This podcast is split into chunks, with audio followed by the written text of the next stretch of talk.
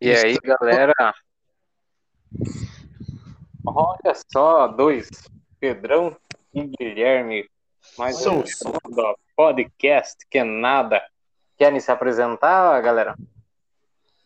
Tá me ouvindo? Eu sou o Guilherme. Eu sou o Pedro Busão, Big Buzz. Eu sou o Wesley, sou da. Tô zoando. Só pra Testando. É. o Wesley, é o Wesley Anderson Silva aí, né, com essa voz. É o Wesley Lucas Félix, quando era criança. Bom, galera, todo mundo que ouve aqui o podcast sabe que a gente grava pelo próprio Anchor e sempre é isso aí.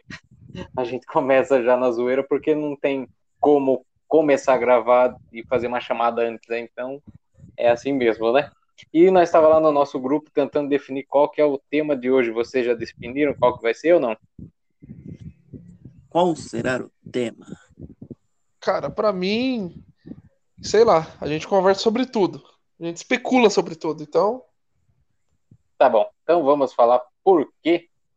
Por que a casca da banana. Tô zoando. Não tem. Miranha. Caramba. O Miranha. O que quer falar do Miranha? Depois a gente fala do porquê a casca do abacaxi saiu tão grossa na criação do, do planeta. É, faz sentido. Faz sentido. É uma indagação. Você perde metade do abacaxi só na casca. Tô vendo uma piada vindo aí. não, não é piada. tá vindo, tá, tá virando a esquina. É, é uma indagação ali do, do irmão Noteu na Terra de Godá lá no final, né? Isso, é, fantástico. Muito bom. Perfeito. Esse cara inteligente é outro nível, mano. lá. Tem... É, referências, referências de comédia. Falando de comédia, galera, não sei. Comediante, para mim, no Brasil, atualmente, o mais foda que tem é o Igor Guimarães. Não sei. Vocês têm algum nome aí de preferência? Nunca ouvi falar. O Boneco Josias, Gui. Nunca ouvi falar também. Que tinha no Pânico? Não? Não. Caramba, Cara, se você conhecer, eu acho que você vai gostar, mano. O cara é 13. Gente boa, parece. Não, mas... não sei, porque eu não gosto muito dessas coisas, cara. Você não curte comédia? Não. Stand-up, esses bagulho, não? Não, também. Vai falar que o, o maior comediante brasileiro é o Didi Mocó Sorrisal. Imagina. Não, não. Na verdade, nunca gostei de Didi Mocó, de Trapalhões, negócio assim. Nossa, Trapalhões é eu... ruim demais, cara.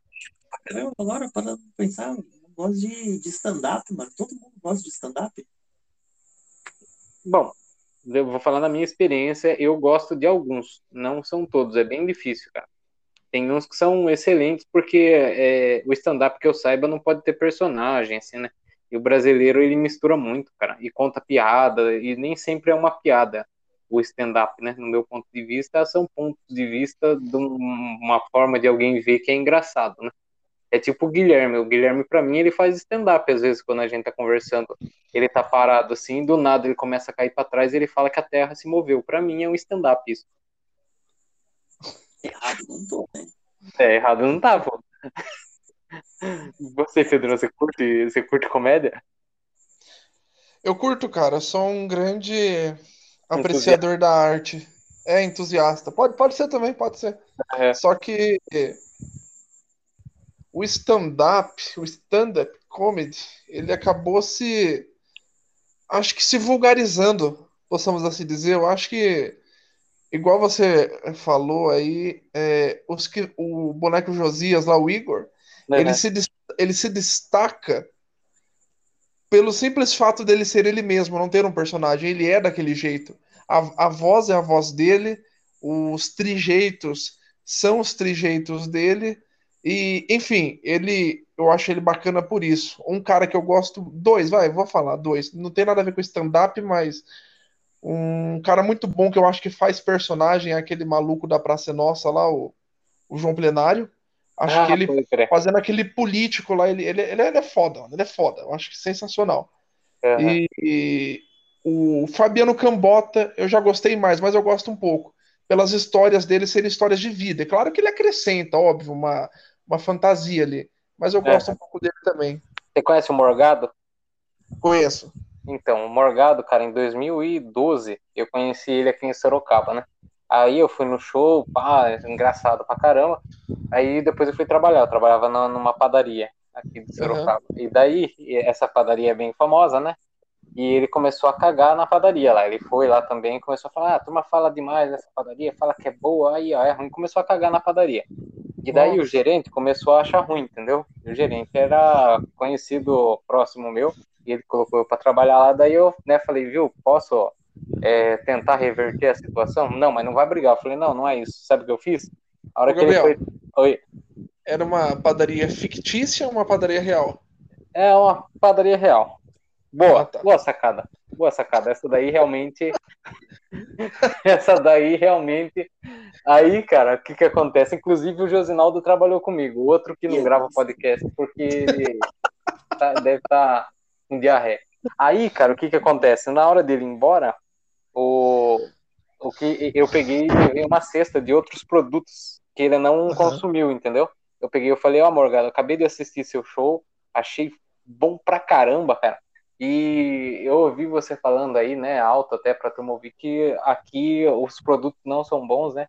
Mas é que você provou, é, pelo que eu vi lá, dois produtos, a coxinha e, e provou um risole lá, né? Só que tem essa cesta aqui com outras variedades. Então, prova esses daqui também, vai que algum agrada você. Uma puta de uma cesta. Cara, mas quebrou o cara no meio. Ele não sabia onde que agradecer, falando que ele tava brincando lá, entendeu? Que ele tinha gostado.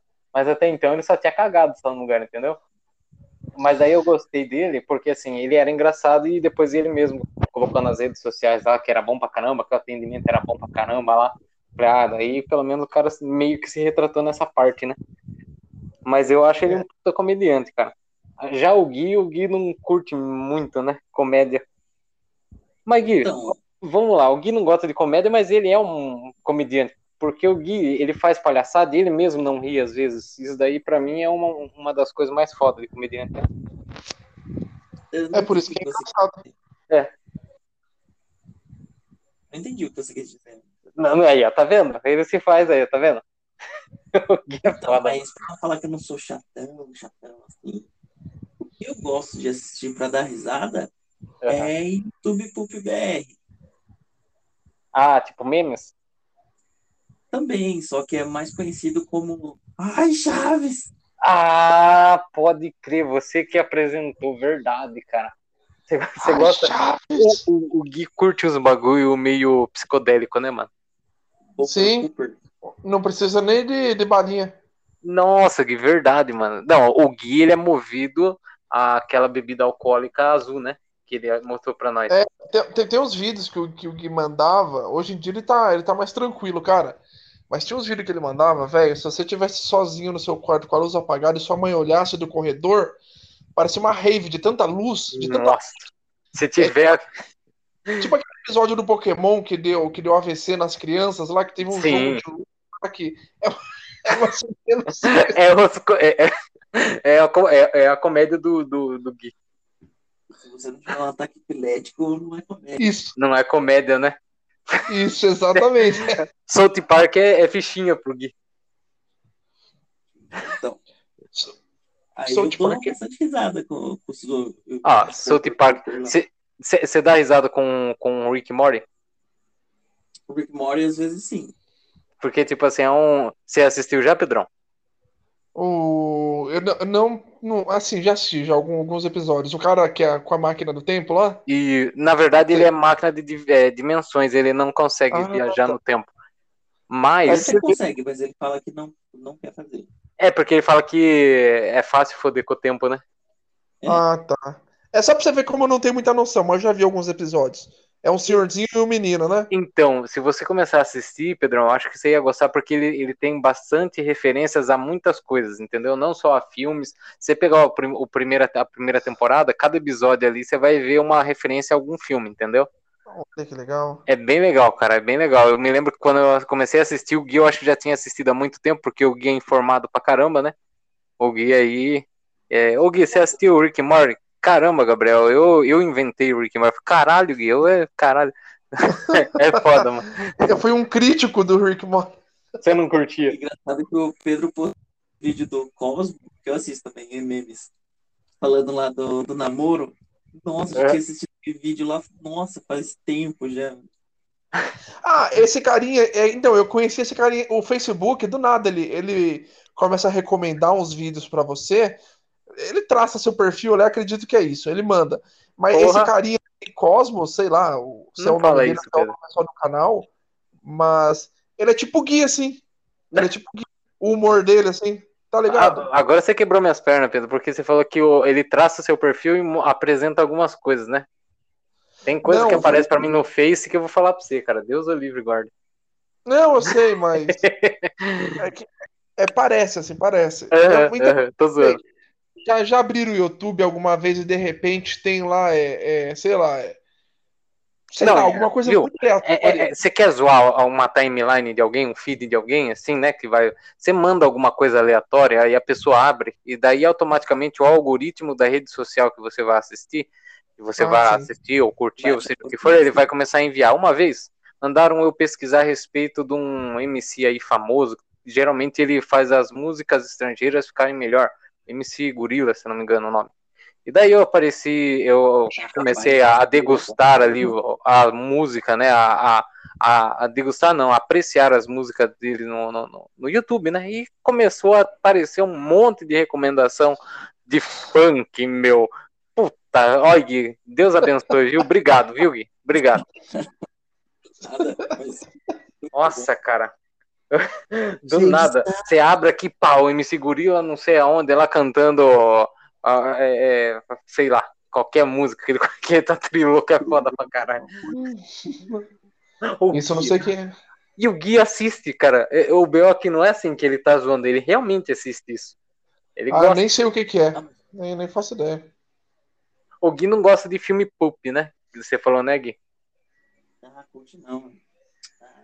Filme, Você Filme o quê? filme de drama. De Tipo, drama já basta a minha vida, mano. Ficar assistindo mais da vida dos outros, então. mas então, Gui, é, na questão de o que, que seria. ó, ó, defina pra nós aqui o que, que é um filme poop. É, que eu não sei. Um filme cult.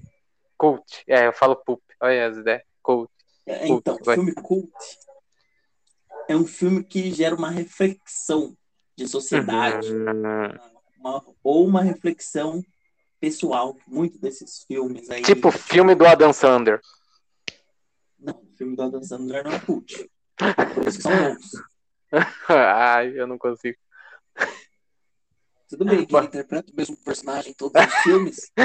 Então. Mas é, é, é, nós estava discutindo quem que era melhor nesses dias entre Jim Carrey e, o, e ele, né? Eu prefiro o Adam Sandler. Eu- E você, Pedro? Cara, entra até naquele contexto um pouco do, do stand-up que a gente tava falando. Eu acho que o Adam Sandler, ele é, ele é mais ele mesmo nos filmes.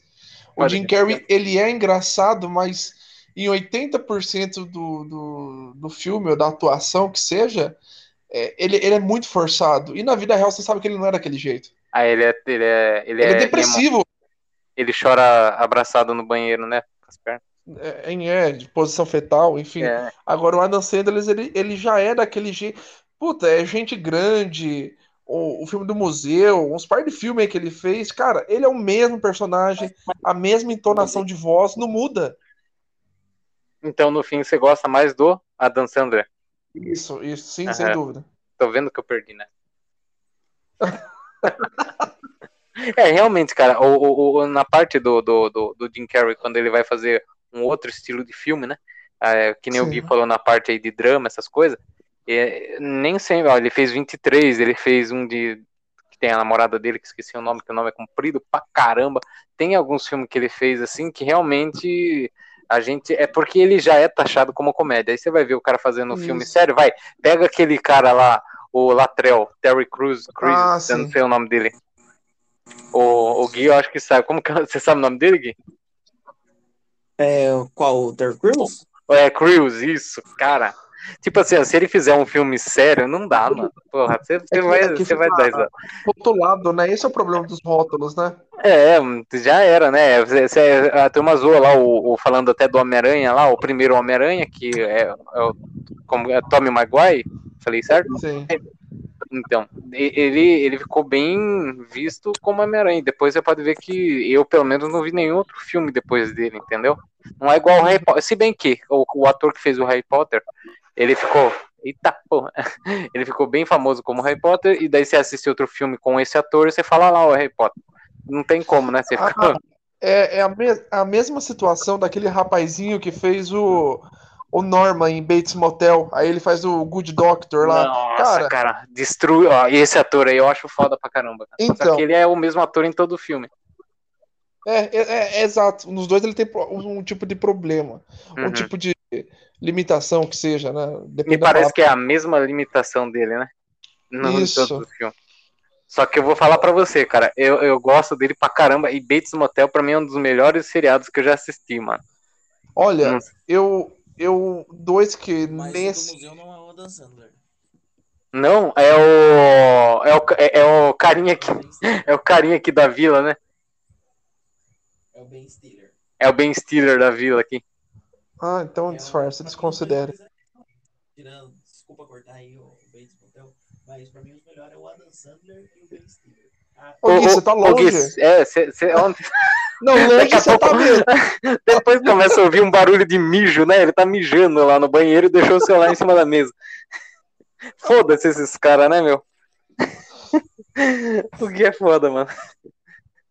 Olha, duas, duas séries do gênero que eu gostei bastante Uhum. é, foi, foi Dexter. Dexter foi uma também que eu, eu só não gostei do final, mas Uhum. gostei da série em si, como se desenrolou. E Bates Motel, cara. Bates Motel foi, cara, a atuação, a perversão do, do, do dele, do personagem dele com a mãe, uma conotação sexual, ele de certa forma encarnando a mãe, né, representando a personalidade da mãe em outros episódios. Cara, é muito forte, velho, é muito forte. Você já assistiu, você já assistiu, você conhece o nome Ed Gein? Hum, já, já não me é estranho. Então, Ed Gein, cara, é, é- o Ed Gein, ele é um psicopata americano. Ele realmente existiu e o que, o que ele, o que ele fazia era da mesma forma que foi representado ali, tanto que o Norman Bates e a Norma Bates é baseado na, na família do Ed Gein, entendeu? O que que acontece? Ele matou o irmão dele e daí ele, ele realmente era super protegido pela mãe, a mãe morreu, ele pegou, tirou a pele dela, se vestiu com a pele dela, daí apodreceu, e daí ele começava a, perseguir pessoas que, pareci- que pareciam com a mãe dele, só que ele não matava, ele não era dado como um serial killer. Por quê?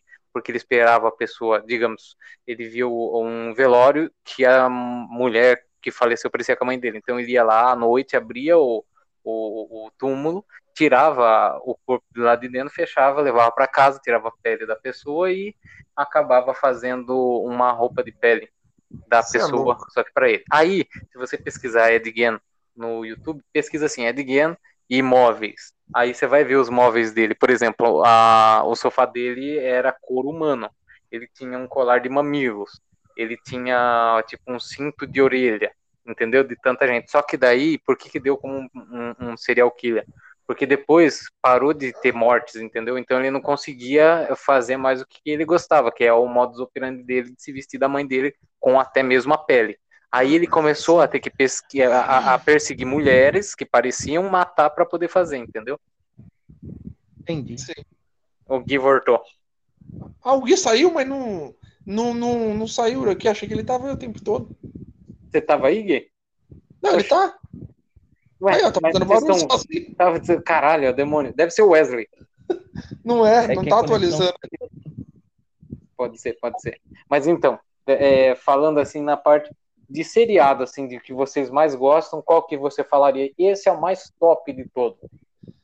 Tem algum gênero? Pode ser qualquer um. Qualquer um? Seriado? Seriado. Eu vou falar The Walking Dead. Ai, tô brincando. Nossa senhora! Aquela- Nossa senhora. The Walking Dead era bom, mano. Ó, sem Eu zoeira. não Eu, consegui, eu, Oi, Gui. vou falar eu aí. não consegui chegar na terceira temporada de The Walking Dead. Eu também, eu, eu cheguei até a quinta na metade e parei, mano. Eu cheguei na prisão, nem sei que temporada é e parei. É a quarta, eu acho. Eu É acho. muito cansativo, cara. Nossa, Co- é. cons- conseguiu ser mais cansativo que Supernatural. Então, sabe por quê, Pedrão? É igual o Supernatural. O que que acontece? Ele já tinha as HQs e eles, né, estenderam a mais. O Supernatural já era para ir até a quinta temporada e eles estenderam. Tanto que o cara que Deram criou 10 o- temporadas também. é puta merda, cara. E eu gostava pra caramba, pô, o louco. Só a parte do Castiel lá parece que não existia, e daí depois Olha. que existiu o Castiel, cagou em tudo, né? Aí abriu uma porta ali que não deu pra fechar mais. Sim.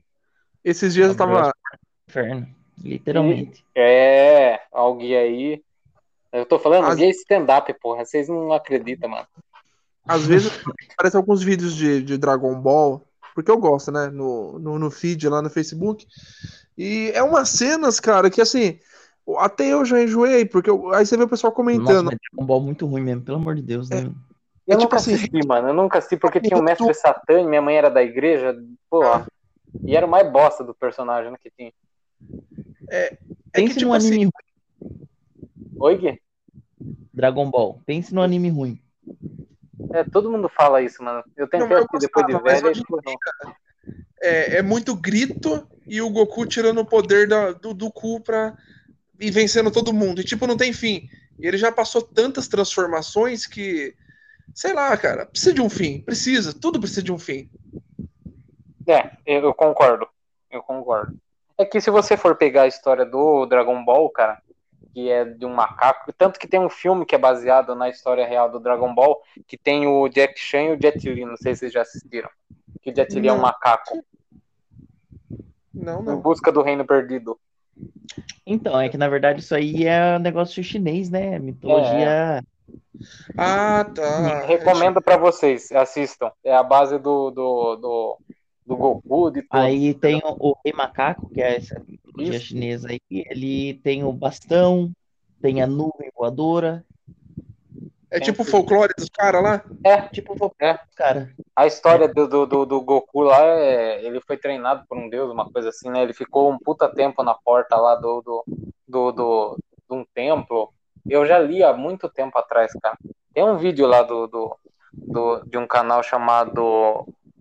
Puta, agora fodeu. Depois eu lembro e eu deixo até no link lá pra você ver Mas- se quiser. Recomendo. Um anime bom é One One Punch Man. Punch Man. Ah, sabia, porra. É bom pra caralho. Um anime bom. É Eu nunca bom pra- assisti também. Puta que pariu, Pedrão. É foda. Fala aí, Gui, fala aí. One Punch Man é um cara que ele é muito poderoso. Todos os inimigos com um soco só. Pariu. Tanto que o One Punch Man, é, é- é- a tradução é isso aí mesmo, né, Gui? Um soco só. Puta, o cara é Ah, literalmente. E o, Pedro, sabe o que é interessante? Que quando o cara fica foda, ele fica careca, mano. Ué, eu só sei que. Mas daí Aí o carinha chega pra ele, viu? Mas o que que você fez pra. Mas- Mas como que o negócio, como que um cara que dá um soco só no cara é um- pode ser um anime legal? É isso que você tá pensando? Mano, não. Oi? Exatamente. Mas eu sei que vocês já deram só essa descrição pra causar essa impressão em mim mesmo. É, exatamente. Pedro, Pedro, eu não sei, eu não sei de- de- muito de anime, mas geralmente o cara fala o, gol- o nome do golpe antes de aplicá-lo, né? Então, por exemplo, eu vou fazer um golpe aqui, o cara grita o nome do golpe. Isso. Ah, então, no One Punch Man, ou vem um ser celestial lá e vai dar um golpe nele. Daí ele grita um puta de um nome assim, beleza. Dá o golpe e, tipo, o One Punch Man, além dele ser um cara que ele dá um soco só, o soco mais foda do mundo, ele também tem o poder de absorver qualquer golpe, entendeu? Tanto que tem uma. Tem, tem uma. É, eu não vou lembrar o nome da palavra qual que é a palavra certa, mas tipo, entre se ele der um soco nele mesmo, se ele. O soco seria mais forte do que a absorção do, do impacto, uma coisa assim. Só que veja bem, o- o- esse, esse monstro celestial tá dando um monte de golpe falando, e daí ele vai dar o golpe, ele fala assim, um monte de soco simples.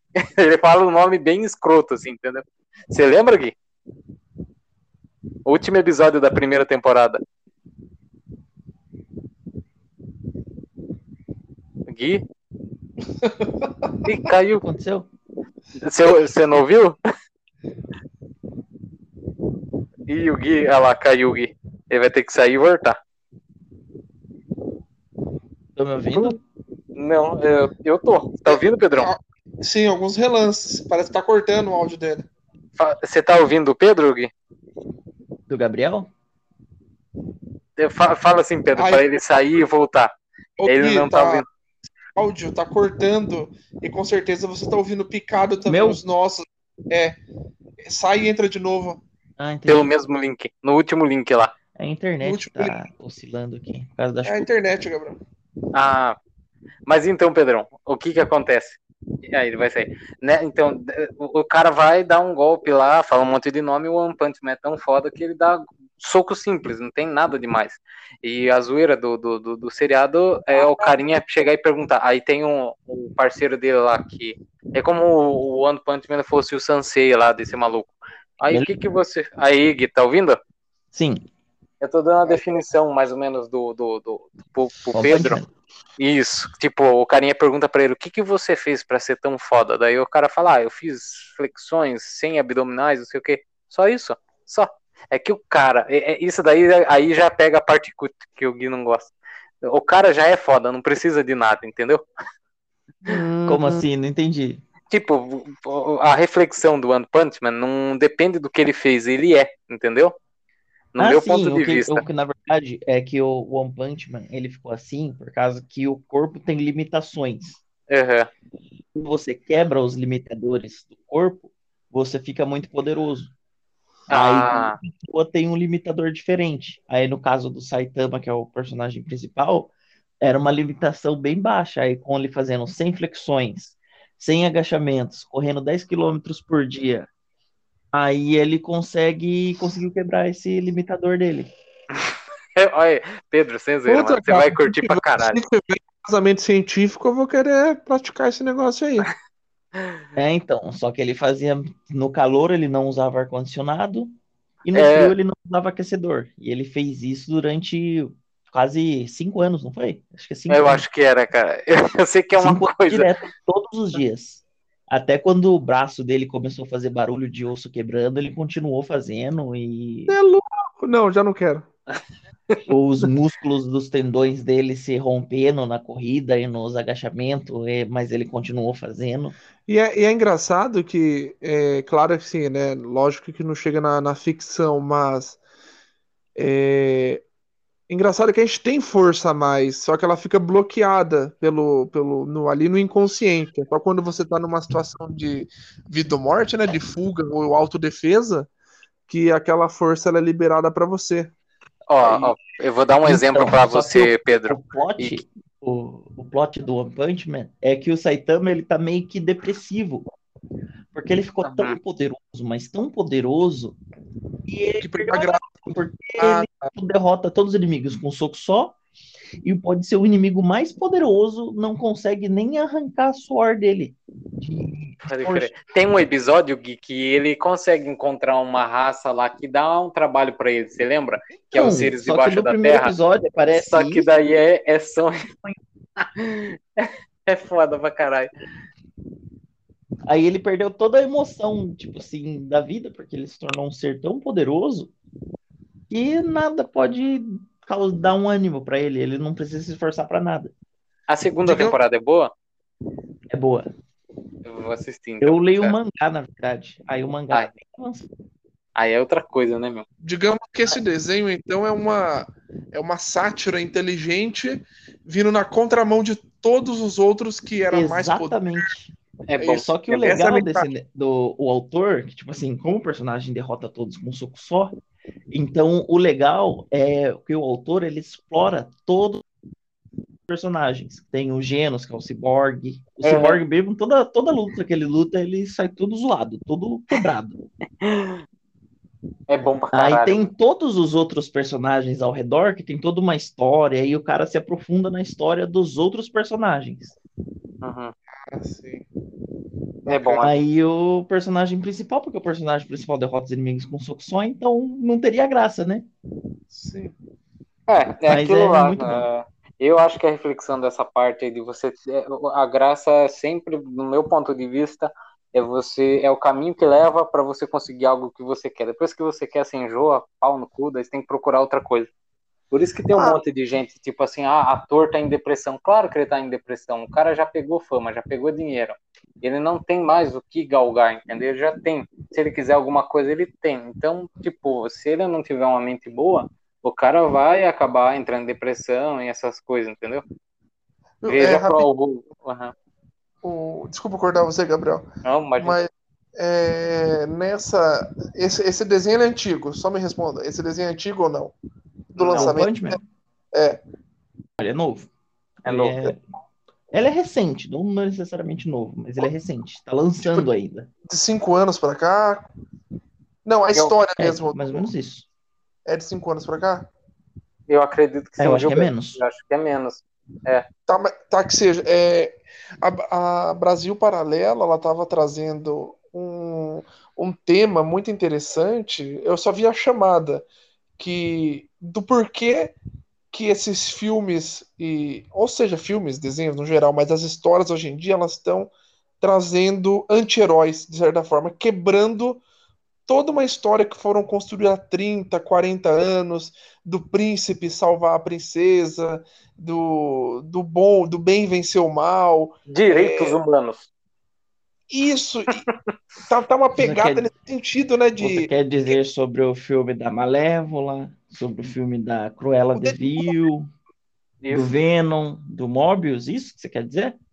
É, também, né? Só para ilustrar, é, só para ilustrar que a onda hoje em dia tá vindo, né?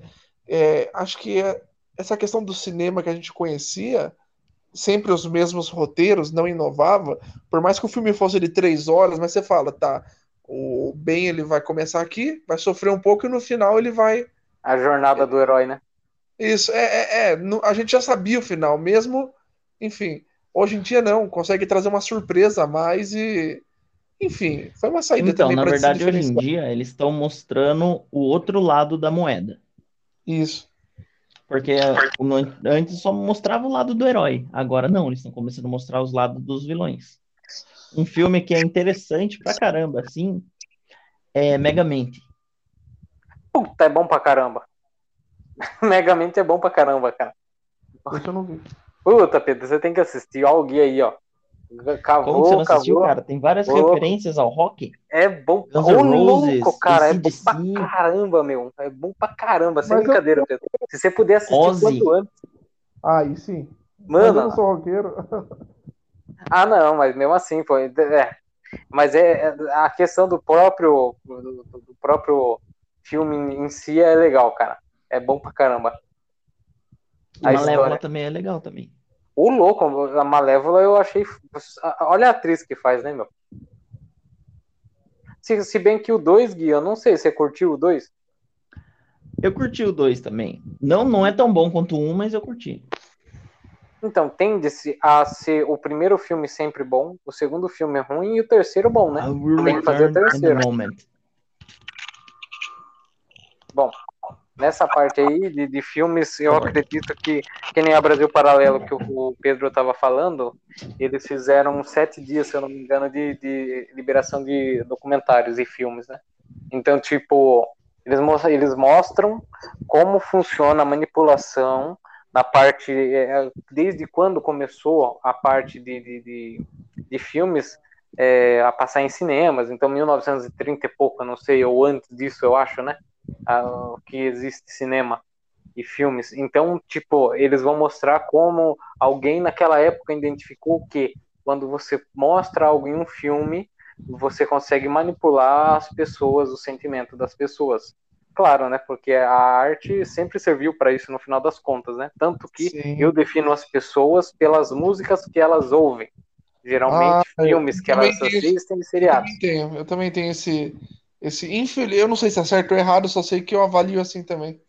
É, bom, galera que tá ouvindo o podcast, eu penso assim: se você tem coragem de ouvir uma letra de uma música que um funk que seja deplorável, que quase todos são, então, por exemplo, perto da sua mãe ou do seu pai ou de um familiar, pelo menos você tem um mínimo de respeito e você vai ouvir uma música com um certo teor de conteúdo que não seja adequado, então eu já sei como é você, ou como sua mãe te tratou, ou como seu pai te tratou. Não estou falando que é bom ou ruim, mas eu sei que como funciona mais ou menos esse âmbito de pessoas que você tem em volta de si, entendeu?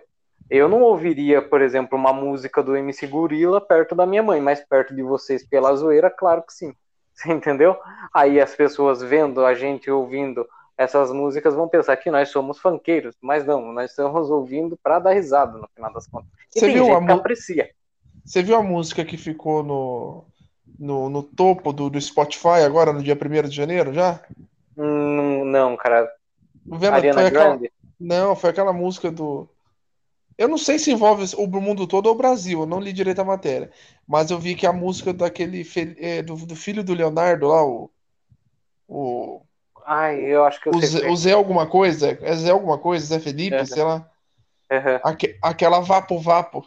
Hum, Então, cara, sabe por quê? Porque assim, o Brasil, cara, ele, ele tem uma dificuldade em entender e apreciar algumas coisas. Por exemplo, você vai falar de um filme, um filme que a turma acha que, sei lá, que é ruim, mas no final das contas você assistir novamente com outro, vai. Hoje em dia você gosta de coisas que você não gostava quando você era mais jovem, eu acredito. Certo? Filme, música, certo? Porque você teve que passar por algumas experiências na sua vida que vai fazer você entender melhor o que o filme queria explicar. Por exemplo, vocês já assistiram Mãe? Não. Não. Não. Todo mundo fala que é excelente. Eu assisti a primeira vez, achei uma bosta, um dos piores filmes que eu assisti. Mas depois Eita. Eu comecei a assistir novamente com uma explicação melhor sobre o que era o filme. É o cara que. É o mesmo diretor do. do daquele lá da. da ah, do Cisne Negro. Vocês assistiram Cisne Negro? Não. Não. Não, então todo mundo fala mal. Só que se você É cult, pegar filme a cult. explicação. Isso, é isso que o Gui fala. Se você pegar a explicação do filme e assistir com outro ponto de vista, porque existe camadas e camadas. Geralmente a camada de um filme hoje em dia seria mais política, né? Que nem o Pedro estava falando de mostrar a parte do vilão. Só que o Gui gostou, eu também Parte- gostei. A, par, a parte do vilão, né? Então, por exemplo, Ah. o cara virou vilão por conta disso, a moça virou vilã por conta disso. Mas o problema é que daí, a- pra mim, acaba perdendo a graça, porque se não tivesse conflito entre vilão e o mocinho, todo mundo é mocinho. Você entendeu? Ah, e daí você rapidinho. fica contra o. é, Fala, fala, fala, desculpa. é, você Então, é que contra- na verdade, todo mundo, todo mundo é o Tem os seus porquês, personagem, é o personagem da sua própria história, certo? certo? Todo mundo é o personagem principal da sua própria história. Geralmente, Olha. quando a gente observa uma história de terceiros, de um herói, aí você vai ver as motivações daquele herói, a- que levou aquele herói a ser aquilo. E quando você olha, assiste uma- um negócio do ponto de vista do vilão, você não necessariamente com tá fazendo Vocês assistiram Coringa. Assisti um, assisti um só, eu acho. Não, o Coringa, o, o filme com o. O Máximos do, do Gladiador. Não, não, não, não. Não, você assistiu, Gui? O Gui acho que tá ruim a net dele. Caiu de novo. Então, o Coringa, a gente. Eu acho que ele não tá ouvindo, né? O Estou Gui, ouvindo. entra e sai de novo. Ah, Tá tá ouvindo eu, Gui?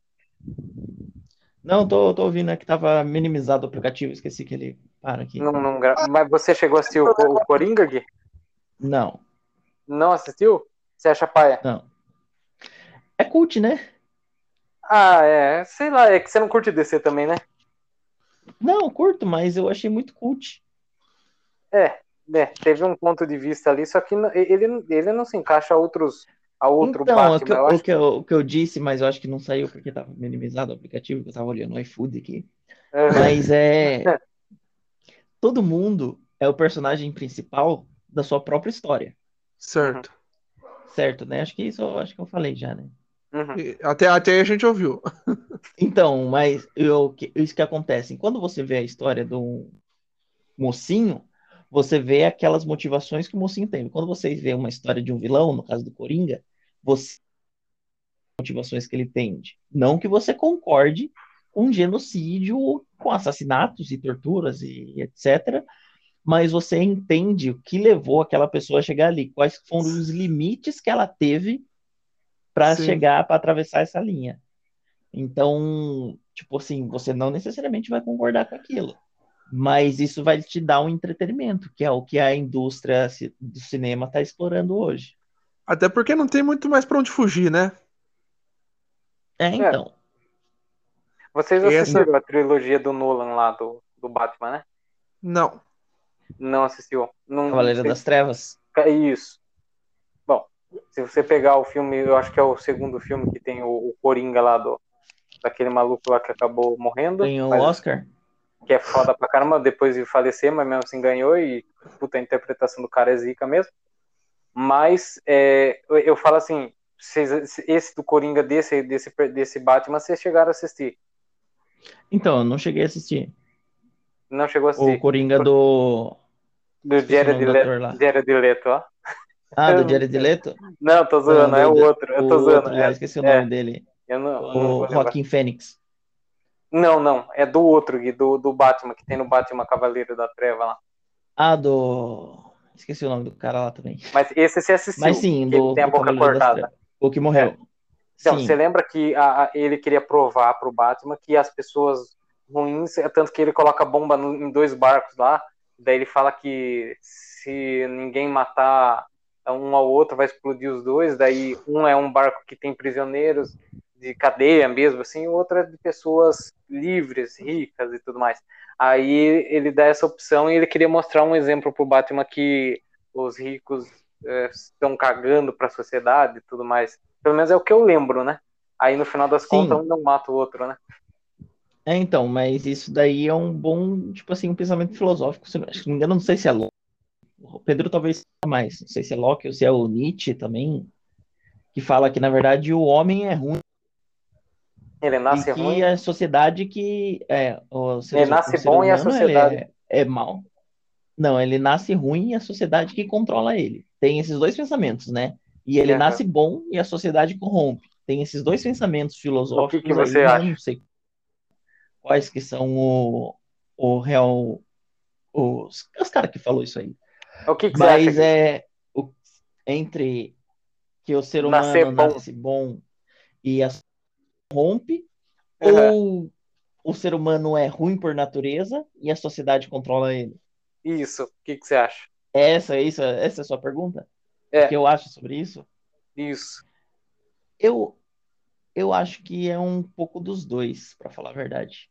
Aham.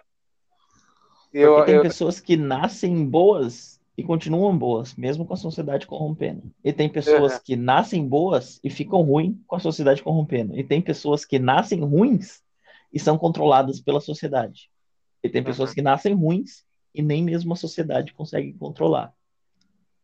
entendi. Então, é muito relativo. Então, muito de indivíduo, é muito individual.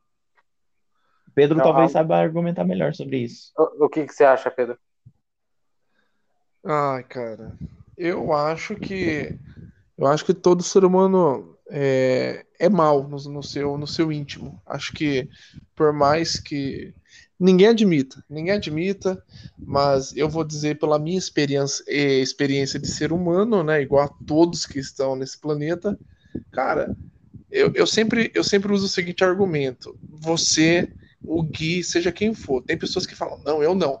Mas vocês, ne- nesse exato momento, têm, con- contém segredos na cabeça de vocês que vocês jamais terão a ousadia de contar para alguém, muito menos para mãe, para pai, para namorada, para namorado, enfim. Pro delegado, São- é, exato, são coisas que estão essa, foi, é, essa foi cirúrgica.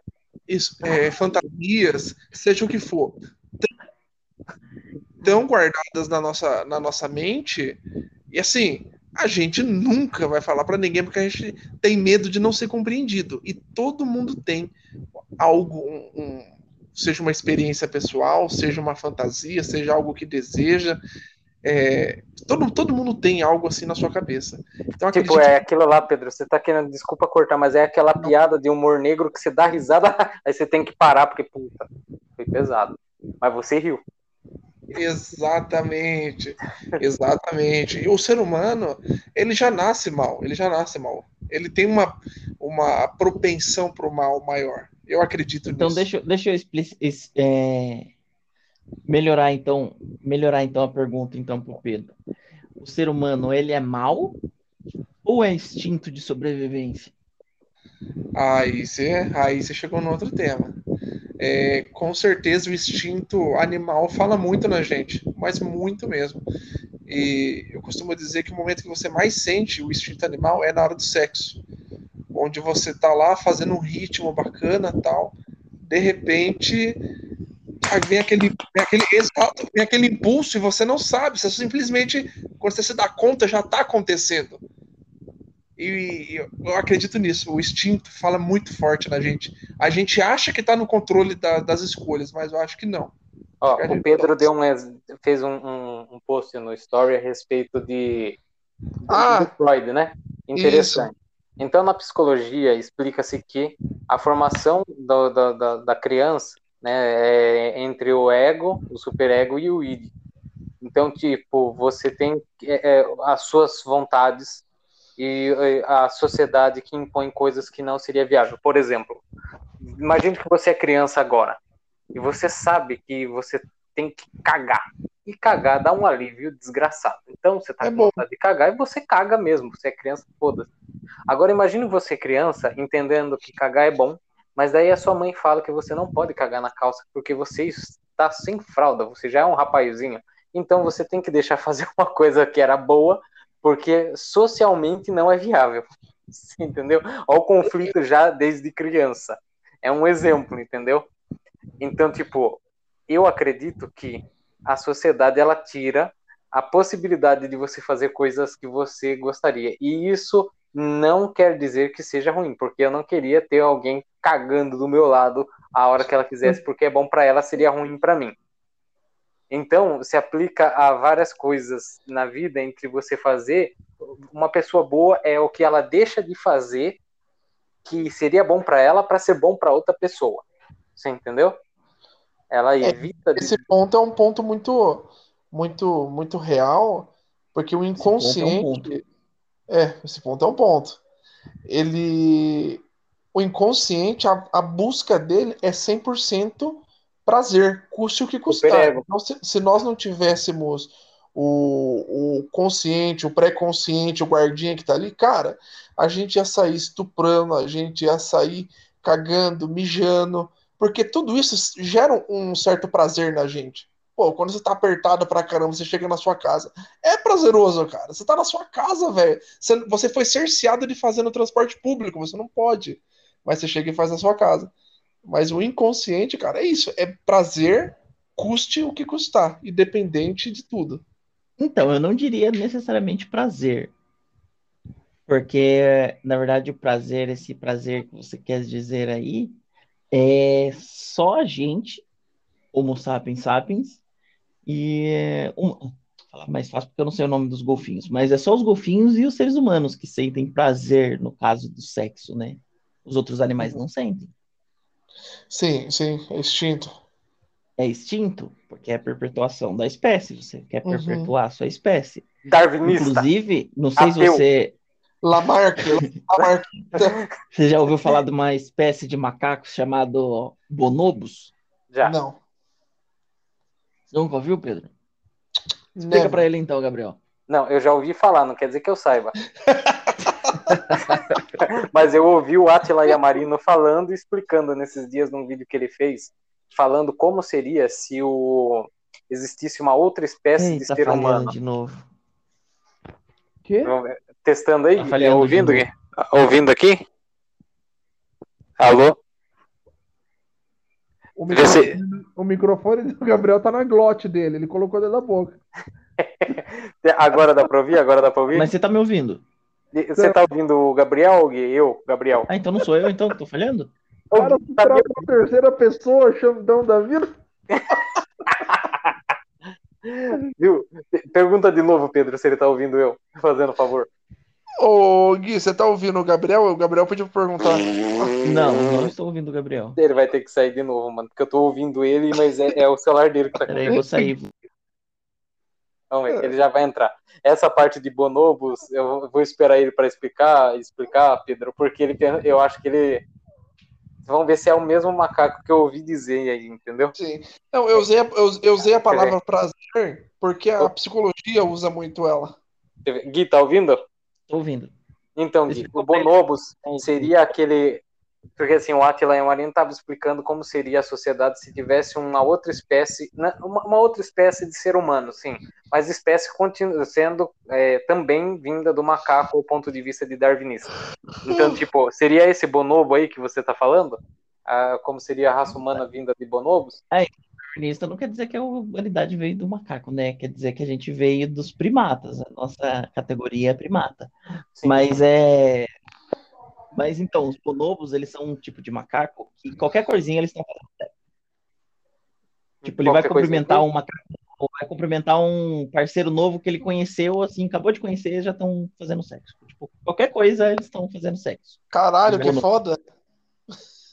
Só que eles não.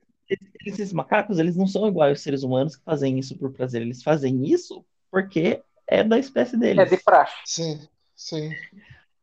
É o que a espécie dele evoluiu para chegar, chegou naquilo.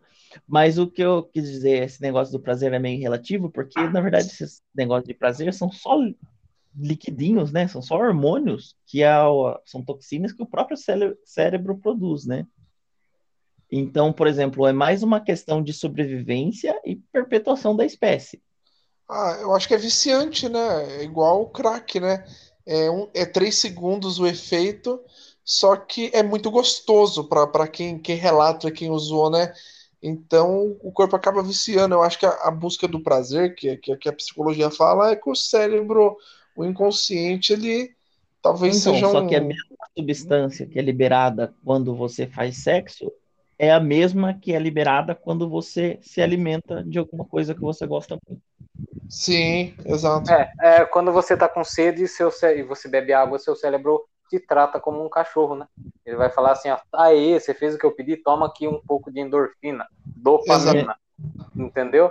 Ele vai chegar e vai fazer você como um palhaço, como sempre. E são essas substâncias que nos controlam. Sim. E querendo ou não, o que é importante nisso tudo também é o próprio intestino. Então, Gui, eu ia chegar exatamente nessa parte, também ia pegar a parte de hormônios, porque veja bem, eu vou falar na parte de psicologia, na parte de psicopatia. Muitas pessoas perguntam se, entre, entre psicólogos, né, eu estava vendo eles se perguntando, vários vídeos eles falam assim, se você nasce psicopata ou você se torna psicopata. É a mesma coisa do homem bom, homem ruim. Eu sou- o que que acontece? Você pode... Ô, Gabriel, rapidinho. Aham. Mas já consegui. Mas chegaram num consenso? No, desculpa, num consenso? Ah, se eles- nasce psicopata ou se torna, ou ainda tem uma Sim. interrogação? Porque assim, ó, chegou assim, porque assim, o, o psicopata, ele tem um problema no lóbulo frontal. O que que, é, o que que, no caso, resumidamente, serve o lóbulo frontal, no ser humano? Ele inibe você de fazer coisas que não seria viáveis socialmente. Então, por exemplo, Sim, você vai pegar, você já bebeu, a sim. ponto de ter consciência ainda, Ah, mas está bêbado. Você inibe Então, ali. O você, álcool inibe. o álcool inibe, uma das coisas é o lóbulo pré-frontal. Porque o que, que acontece? Você acaba tendo coragem. Sim. Em si, o, o psicopata, ele já tem essa parte, é, digamos, com menos é, é, reações, com menos movimentação. Eles né, aplicaram um contraste ali no cérebro da pessoa e daí fizeram aquele teste e mostraram que não tinha muitas é, nessa parte do cérebro da frente, né, o pré-frontal, quando ele via algum estímulo visual, ele não via algo de errado. Por exemplo, você vai mostrar uma criança tomando um tapa na cara e uma pessoa normal iria achar isso um absurdo, um psicopata não tinha nada no pré-frontal ali que mostrasse Legal. você entendeu? Então, tipo assim, a pessoa pode nascer com essa deficiência ou ela pode obter com o decorrer da vida, principalmente na infância. Como assim? Se a criança sofreu um acidente, a maioria dos psicopatas, é, eles tiveram algum tipo de acidente que bateu a cabeça quando eram crianças. E geralmente teve algum dano na parte pré-frontal. Ou já tinha problema sem ter que bater a cabeça e já tinha essa parte. Só que tem um negócio chamado sociopata, que já é Sim. outra coisa de psicopata, que já é a sociedade que faz o cara virar psicopata. Só que o que faz uma pessoa ser psicopata é quando ela não tem empatia com outra pessoa, mesmo Sim. que seja familiar ou algo parecido. Por exemplo, geralmente não é dado uma pessoa médica, um cirurgião, operar uma pessoa da própria família, porque ela tem, além do profissional, algo Emocional. sentimental. Então, tipo, às vezes na hora da operação vai influenciar e acabar atrapalhando algo que um outro profissional faria com mais é, majestosidade, sei lá, algo que seria até para dar certo. É, você entendeu? Então, tipo assim, na psicologia é dado que você pode se tornar psicopata ou nascer psicopata. Mas se você é sociopata, aí é depende da sociedade, né? Tem pessoa que, sei lá, sofreu quando era criança, ficou quanto Esse mais é o velho. Joaquim Fênix. E isso que eu ia falar, é o filme do, do Coringa, você entendeu? Sim. Ele, ele ficou ruim, mas no filme do, do, do Joaquim Fênix, Coringa, ele também tem problemas psicológicos, tanto que quando ele para de tomar o remédio, que ele vira o Coringa de verdade, você entendeu? Ele para de dar risada sozinho, o remédio fazia com que ele se contesse. Quando ele para de tomar esse remédio, ele se solta. Ah, rapidinho, eu vi, eu vi um vídeo no Facebook ontem, por, por sinal, só pra me deixou mais a- dentro desse assunto, tava lá o título, onde tudo começou, Coringa. Ele tava num vagão de trem e os caras começaram a zoar ele, começaram a bater nele, aí ele foi e matou os caras com, com um tiro. Eu acredito que ele já tava de Coringa, mas pelo título onde tudo começou, foi ali que ele começou a ser Coringa? Então, ali ele para de tomar o remédio, pra você ter uma noção. Logo em Ah, seguida. então piora o estado dele, digamos assim. É. Porque, tipo assim, ele, ele- um pouco antes ele tenta defender uma moça. Aí, Ah. ele tomando o remédio, ele tinha aquela doença de dar risada aleatória. Se ele ficar um pouco nervoso, ele dava risada, ele não conseguia parar. Mas era o remédio, deu a entender que o remédio fazia isso com ele, entendeu? Porque era para conter os sentimentos deles, a emoção dele.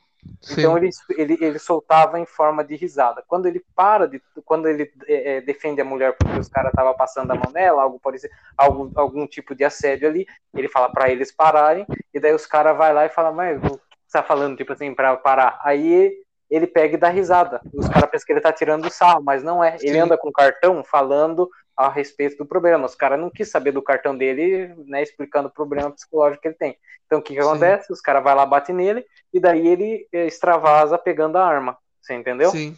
E ele percebe entendi. que. É, é, ele- mas, tipo assim, é que nem o Gui falou, ele não é todo ruim. Se vocês assistirem o filme, tem uma parte lá que ele acaba matando um cara que fez mal pra ele e ele deixa um outro escapar. Você entendeu? Por quê? Porque Uhum. o outro não fez nada pra ele. Ele ataca quem ele acha que fez mal. O Batman em si, pra ele, é ruim porque na mente dele, o Batman é irmão dele. Nesse universo. Ah, É, entendeu? É porque é que nem a, a- Marvel, tem, tem vários universos, cara. É foda. É, eles misturam muito, né? Tem um Coringa lá que ele se tornou Coringa depois de cair num, num bagulho de ácido lá, entendeu? Daí não tem nada a ver já com o Coringa do Joaquim Phoenix, sim. entendeu? Cara, é, esses assuntos são são tão tem, tem um só para passar rapidamente por cima tem um documentário um do- é um documentário como se fosse um documentário do, do Roberto Cabrini no, no YouTube ele, ele entrevistando acho que os três maiores três ou quatro casos maiores do Brasil os canibais ma- e uns outros ma- mas o principal é, foi o rapazinho de óculos que em 1998 tava lá assistindo o filme, foi no banheiro, é, colocou bala lá na, na metralhadora que ele tinha, ele abriu a porta do cinema, entrou e metralhou todo mundo, acho que morreram 50 pessoas. E o Cabrini conversando com ele, puta, mano, o cara ele usa um óculos tipo do Harry Potter, redondinho assim, o cara cabelinho penteado, bonitinho, o cara tem toda a pinta de ser um nerd, um nerd, digamos assim. O cara conversa bem, ele lê bem, Mas Só psicopata tende a ser mais inteligente, né, Pedrão? Não, mas sabe o que chama atenção? Sim, sabe, sabe o que chama atenção nessa entrevista?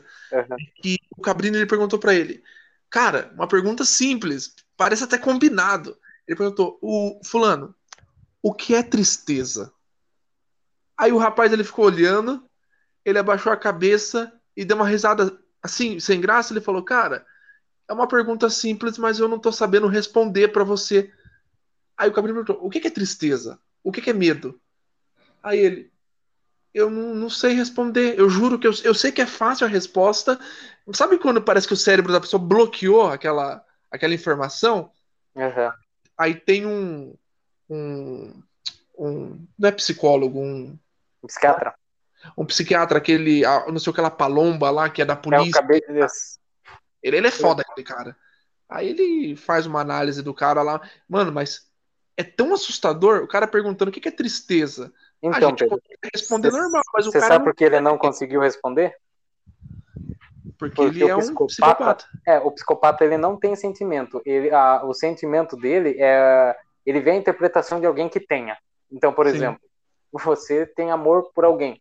Ele vê como que você reage a isso e ele vai tentar imitar, mas ele não tem empatia. E, Entendeu? e sim, e eles veem isso como uma fraqueza na gente. Eles acham que são superiores a gente. Sim, mas na- no final das contas, cara, eu acredito que eles são. Nessa parte eles são. Porque veja bem, quantas vezes você quebrou a cara por conta de sentimento? Conta de mulher. Ah, não, isso é fato. Você entendeu? Eu então. Hã? fale, Gui, fale, Gui. Você tá quietinho aí. Então, eu discordo que essa questão dos sentimentos, você não ter sentimentos, seja uma coisa boa. Eu discordo, eu acho que ter sentimentos. Não, mas é eu não sou boa. extremo, Gui. Há algumas partes, não 100%, entendeu? Tanto que você, quando fica mais velho, acaba sendo mais seletivo, porque quando você é mais novo, você geralmente tende a ser mais sentimental na parte de vai aparecer uma menininha, tô apaixonado e foda-se. Qualquer uma que deu Então, atenção, você tá. Sei lá, eu, é que na verdade eu digo isso porque não tô dizendo que eu sou um psicopata nem nada. Não, eu a sou- gente não desconfia sou também. pessoa- É. Eu sou uma pessoa boa em suprimir os sentimentos. Não Você sente, mas você consegue. Aham. É, então, mas eu, eu Não dá assim, tanta importância. é uma coisa boa. É, então, mas eu sou muito racional. Uhum. Eu acho que, na verdade, essa questão dos sentimentos não é questão que sentimentos são ruins, é as pessoas que não sabem lidar com eles. Isso. Eu acho que todo mundo, na verdade, quando eu falo todo mundo, eu falo literalmente, todas as Todo mundo. pessoas deveriam passar por atendimento psicológico. Perfeito. Porque é se uma conhecer. conhecer. A maioria das pessoas, elas não sabem lidar com os próprios sentimentos. Não que os Sim. sentimentos seja uma coisa ruim. Pelo que Não. eu, eu- eu acredito, os sentimentos são uma coisa boa, são o que nos torna humanos. Humanos. Mas é, as pessoas não sabem lidar com isso. Então, tipo assim, não tô dizendo que eu sou melhor que as outras pessoas, nem nada disso, mas eu sou uma pessoa que, sei lá, desde vocês que me conhecem desde sempre, eu sempre soube lidar bem com os meus sentimentos. Então, nunca deixei eles extrapolarem a um negócio que eu fosse fazer alguma merda por causa disso. Gui, é, é, esse, esse ponto que você tocou é excelente. Tem um canal no YouTube, acredito que o Gui não, não conheça porque não é muito do fetiche dele, mas o Gabriel deve conhecer é o Neurovox do Pedro Calabresa. Eu acho que eu conheço sim. Eu não É, conheço, não. Você conhece, mas acho que não. No resumo, ele é um neurocientista e hoje em dia é comprovado. Volta até naquela, naquela afirmação do Gabriel, só para só para mostrar que a gente está bem entrosado aqui no assunto. O, a paixão, ela gera uma demência, ela inibe o Eu sei quem é esse cara agora. Eu, agora eu sei. Aham. E, cara, o- a paixão, ela dura em torno de 18 meses, cara, um ano e meio. Aí, confirmou o que o Gabriel disse lá atrás e traz um gancho pro que o Gui disse aqui. Aí você fala, porra, se eu sei que é apaixonado, eu vou fazer coisas que com o meu racional normal não faria, então eu tenho que tomar cuidado ao entrar numa relação. Entra nesse ponto que o Gui falou, de se conhecer. Uhum. Já É, sabe nessa propenso parte. a fazer merda. E, e você vai estar você vai estar gostando, cara. Ó, ó, Pedro, me defina o que, que é amor. Ah, cara, aí. Aí eu vou, eu vou ter que ser filosófico com você. Pode ser. Opa. Ah, eu vou, vou trazer o amor platônico. O amor é, é falta. Você, Você fala ama- que o amor é igual o Clóvis Barros de Filhos Isso. lá. Entendi. Depois que você tem, você não, não ama mais. Bom, Banaliza. eu, eu discordo dele. Você é o amor de Jesus, né? Não, veja bem como funciona no meu pensamento. Teve um casamento que o padre perguntou por que, que o cara amava a mulher. Hum, E no casamento, cara. E o cara falou, não, porque ela me faz bem. E o padre falou, então você não ama ela. Porque o amor, cara, é você fazer ela bem, não ela te fazer bem. Você entendeu? Por exemplo, tem gente que fala amo- amor, que amor é sexo. Você ama a sua mãe? Esse é o amor de Jesus Fala de Cristo que o Gabriel tá falando aí mesmo. Você Não, amor de entendeu? Jesus Fala de Cristo. novo. É, o amor de É Jesus o amor, Cristo. é o amor de você dar sem troca, sem pedir nada em troca. Isso. Então, tipo assim, mas é, é, na minha definição de amor seria você mesmo perdendo continuar, não perdendo assim, veja, a pessoa tá doente, você tá de folga. Você tá perdendo a sua folga para poder acompanhar a pessoa doente. Tem casais que foda-se, vai você pro médico, eu não tô doente, você não precisa de mim. Lá, eu não vou ajudar em nada, lá tem médico, enfermeira, tudo mais. Então, tipo assim, no meu pensamento, o amor é você se doar ao ponto que a felicidade da pessoa seja superior, às vezes, a você abrir a mão de algo que faria você mais feliz do que né, é, ela. No caso, como nós gostamos, é ela. No caso mulher, ele. Você entendeu? Agora, Mas é aí que tá. Essa como busca... você define, como você chega nesse amor? Porque você não necessariamente está fazendo isso porque você, por amor, por exemplo, assim, ah, você está dando algo sem pedir nada em troca mas você pode estar fazendo isso conscientemente, porque pelo que você está dizendo, assim, para ser o amor de verdade, você fazer isso inconscientemente. Sim. Agora, quando você conscientemente está fazendo aquilo, mesmo que você saiba que não não vai receber nada em troca, isso também seria amor? Bom, veja bem, Bruskovski, sei lá, ele fala que é aquele filósofo bêbado, acho que ele é alemão, não, americano, acho que ele é americano. Você conhece? Filósofo bêbado. É, Muito é, um menos. filósofo bêbado, cara. Conheço, é, conheço é... o Gui quando bebe aquele bagulho azul. o Gui é um filósofo, porra. Mas, então. viu, é, o, o, que que acontece? Ele fala que o amor é quando ele dá uma, né, sendo, tentando entender melhor o que que ele falou, mas ele fala assim, o amor é o, sabe, a, a neblina, quando tá aquela neblina de manhã, e daí o Sim. sol chega e acaba com a neblina, o amor é o sol. Ou seja, quando você tem um pingo de luz para ver qual é a real da pessoa, você some. O amor é quando você. Mas então, mas é isso que o Clóvis disse. Eu gosto. É, então, mas eu, eu deixa, eu jogar uma, deixa eu jogar uma polêmica no ar aqui, então. Que o Pedro até citou aí, amor de Jesus Cristo. Amor de Jesus Cristo. É amor de verdade? O amor de Jesus por nós ou o amor que eu tento seguir? Cara, Não, o amor de Jesus por não, nós. A religião ensina que é a que é a que é, é o verdadeiro de... amor. Perfeito, é, exato, é o, é, o, é, o verdade, é o ápice do amor, exato. É a forma mais clara do amor, é essa. Então, que é dar, você dá algo em troca, sem necessariamente Sim. você ter algo, uma recompensa por isso, certo? É porque certo. eu acho que o amor, cara. Que não, é o que eu tô é querendo uma... dizer. Fale. O que eu estou querendo dizer é que quando, por exemplo, assim, você conscientemente faz algo, porque eu acho, sei lá, não pode ser Pode ser, ah, então acho que isso também é amor, na verdade. Quando, em, mesmo consciente, você faz algo que você não vai receber algo em troca, mas é porque você quer fazer aquilo, isso é amor. No caso, por exemplo, esse é amor de Jesus Cristo, assim. Ele não precisava mas ele fazer teve aquilo. ganho. Claro que mas precisava. ele fez. Não, Gui. Então, é, então só que é aquilo, o que ele fez, é, por exemplo, assim, pela humanidade, no caso de perdoar e deu o trono para ele e tal, negócio assim, então, era algo que ele precisava fazer. Eu mas ele fez aquilo Sim, ele porque precisava. ele quis. Vai lá, vai lá, vai lá. Sim, não, eu, eu no microfone, por favor. Caralho. Então, ele. Ele fez aquilo porque ele quis. Ele certo? precisava cumprir. Precisava cumprir, é então, claro. Ele precisava cumprir a profecia. Então, isso foi amor? É, Gabriel. E chegou no. E che... Só para complementar o que o Gui falou rapidinho. Uhum. Jesus ele veio, segundo a Bíblia, ele veio cumprir, ele não veio abolir a lei, ele veio cumprir. Uhum. Ele veio cumprir a lei porque o ser humano não estava conseguindo. Bom. Cada pecado que você tinha. Tem que matar um bode. Você matava um animal. Um carneiro. Che, che, chegou num ponto que não Eu tinha vou... mais animal para.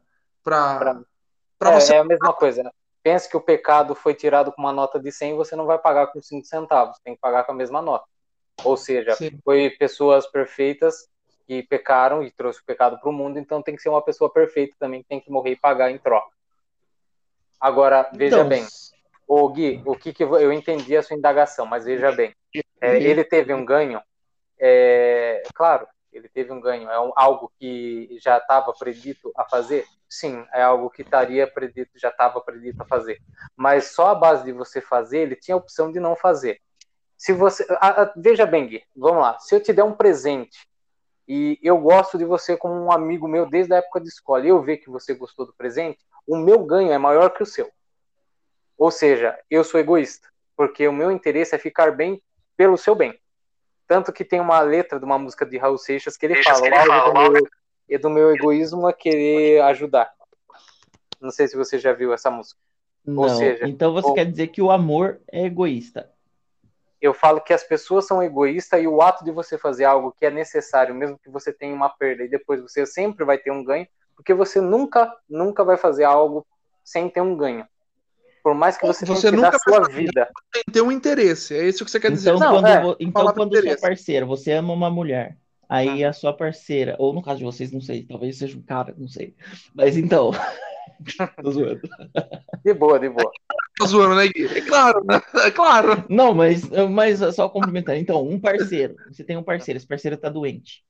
Aí você vai lá e cuida dele para aquela pessoa ficar bem. Uhum. Aí aquela pessoa ficar bem, o ganho que você vai ter é ver aquela pessoa bem e você se sentir importante na vida daquela pessoa. E Então, você não ter este que é se seu matar ganho. para deixar ela bem. Oi? Aí, é- aí eu já tô ultrapassando, né? E você não ter o trabalho de ficar correndo atrás de remédio, fazendo um monte Isso. de coisa pra pessoa. Exato. Não, mas é, por exemplo, mas se você tiver que correr atrás de remédio, você tiver que correr atrás daquela negócio para ver aquela pessoa bem, a partir do momento que a pessoa ficou bem, todo aquele esforço que você teve para aquela pessoa ficar bem, aí você tem essa recompensa pessoal de ver que aquela pessoa precisou de você e você ajudou ela. Então, tipo assim, o seu ganho é ver aquela pessoa bem. Isso. Na Então- verdade, Gui, eu penso que assim, você fazer o que é necessário para alguém, é, que nem a letra do Raul Seixas que eu acabei comentando aqui, você fazendo para alguém que sim, você se importa. Para mim, o amor é você fazer o, o que eu falei, que a pessoa se sinta bem, mas é, é melhor até que você mesmo, no final das contas, porque o seu ganho é ver a pessoa bem, independente do que seja. Então, entendeu? mas se o seu ganho é ver a pessoa bem, isso não te torna um pouco egoísta? É o que eu falei, sim, Então, Jesus o amor é é egoísta. egoísta. sim. O amor é Todo- egoísmo. tanto o amor quanto qualquer outra coisa na vida que você faça, Gui, é egoísta. Você nunca vai fazer uma coisa para outra pessoa sem você ter um ganho. Todo mundo é egoísta. Então, a, então, a definição. Aí cabe, Ela, melhor, ela no melhor se encaixa nessa situação? então, aí cabe o, Sim. Veja bem, Pedrão, é tipo assim, é só para concluir. Se- o, o, o que que faz você, por exemplo, o meu amor é continuar com uma pessoa pro resto da vida porque eu gosto de ver ela bem e eu tenho um ganho por ver ela bem. Mas, Mas e por que no ponto de- meio desse caminho você cobiça? Porque o ser humano cobiça. Sim, você tá falando já na parte de paixão, não é amor. Você Não, acabou amor, tendo uma paixão amor. por uma pessoa. Ah, mas você fala amar outra pessoa? Não, mas. Sim, não, amar, exatamente. Você tá Depois falando assim, eu você tô vê- amando alguém e acabo me interessando por outra pessoa. Você vê casal de 60 anos junto aí, cara, o amor acabou. O que tem ali é respeito, que é diferente de amor. Então, o que se define como amor? O sexo? Não, a falta. A Aquilo lá falta. é momentâneo. Então, o conviver com a pessoa é o que é tipo assim, você É o que a tá- sociedade impõe. Você tá com uma pessoa, você tem um respeito por ela e você é, como posso dizer, você acostuma viver com ela, acostuma. é convivência. Isso. Tanto Porque que se você não tá do com ela, você não vai ver ela bem no seu pensamento, né? isso. E no meio do caminho, você estando com ela, você cobiça outras. Uhum. Você cobiça o que não tem. Você ama o Mas que não daí tem. É, você tá confundindo amor com um ato sexual. O ato sexual Não, não, é não. amor. Porque não você necessariamente cobiçar alguém- ato sexual. Não, eu, eu entendo o que o Pedrão quer Até dizer, não é necessariamente ato Estar com essa sexual. pessoa que eu falei de 30 anos, aconteceu mesmo. Você olhou pra ela e desejou. Veja bem, ó, se você tem cobiça por outra pessoa, acho. é não, é, eu entendi que você falou assim, se você é uma pessoa, você não tem cobiça em outra pessoa, seria isso? Não. Você passa a ter, porque o amor acaba. Você só ama enquanto você não tem a pessoa. Depois que você conseguiu o que você queria, você teve um tempo com a pessoa, aquele amor acaba. Aí você passa a amar o Então, que você não O amor não é o, a cobiça, é a é continuidade depois da falta. Não, é falta. É falta. Porque Então, depois mas- que você conseguiu, não te falta mais, você não ama mais. E por que, que você continua com a pessoa? Se você não ama mais. Por, por, porque você acostuma. Então o costume seja o amor. Você entendeu? Então, já, então, já ouviu falar aquela frase assim, ame o próximo como a si mesmo? Sim. Porque você é egoísta. porque você é egoísta. E essa questão do amor, eu entendo tanto que o Gabriel tá falando quanto que o Pedro tá falando. Mas, Aham. na minha opinião, é exatamente isso. É puro egoísmo. Na verdade, tanto o amor que o Pedro tá falando, que você se acostuma com a pessoa e você passa a cobiçar outra, a amar outras pessoas, porque o que você já tem lá que você tá acabou, porque virou respeito e costume. Mas, na verdade, isso, pra, pelo, pelo negócio, não deixa também de ser egoísmo, porque a gente, ela, a gente tem necessidade de se sentir importante para outras pessoas. Sim. Aí, quando você já é importante para uma pessoa e você cai na rotina, talvez você não seja tão importante para aquela pessoa.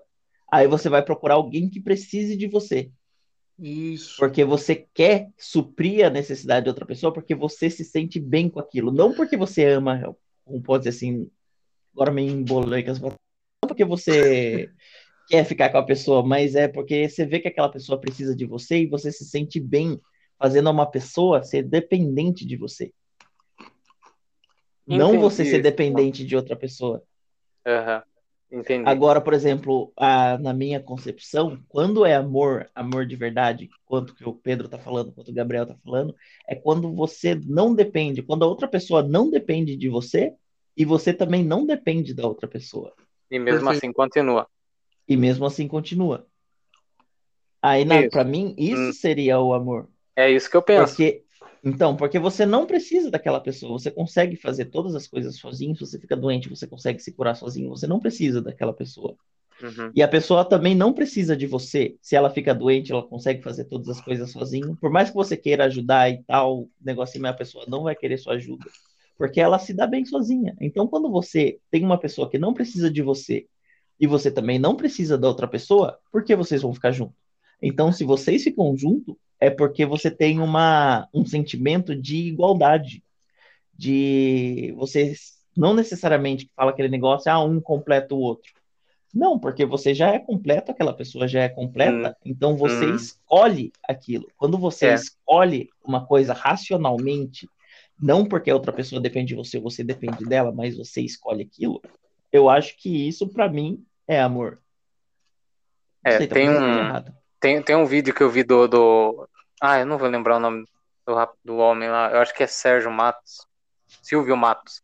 Ele fala assim: é, antes de você ser dois, você tem que ser um.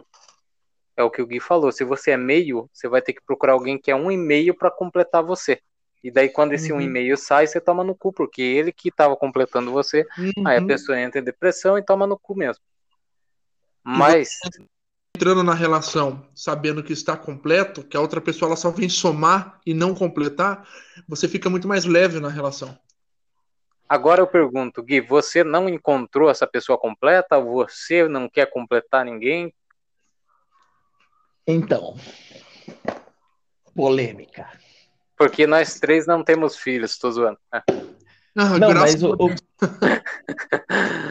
Olha o Então, Josinaldo, cara. olha- Tô zoando, tô zoando, tô zoando, tô zoando. Porque, porque, segundo o Pedro, uma relação dessa, que, tipo assim, você acha que é amor, mas você acaba cobiçando as outras pessoas, é porque aquilo que você sente não, na- nunca foi amor, você só se sente aquela necessidade, tipo, ou de você precisa da pessoa, ou aquela pessoa precisa de você.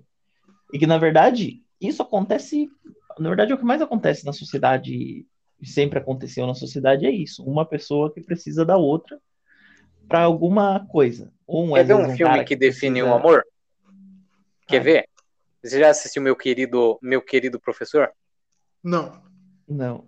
Não. Então, é um cara velho que vai dar aula na escola. E daí uma das alunas acaba se apaixonando por ele.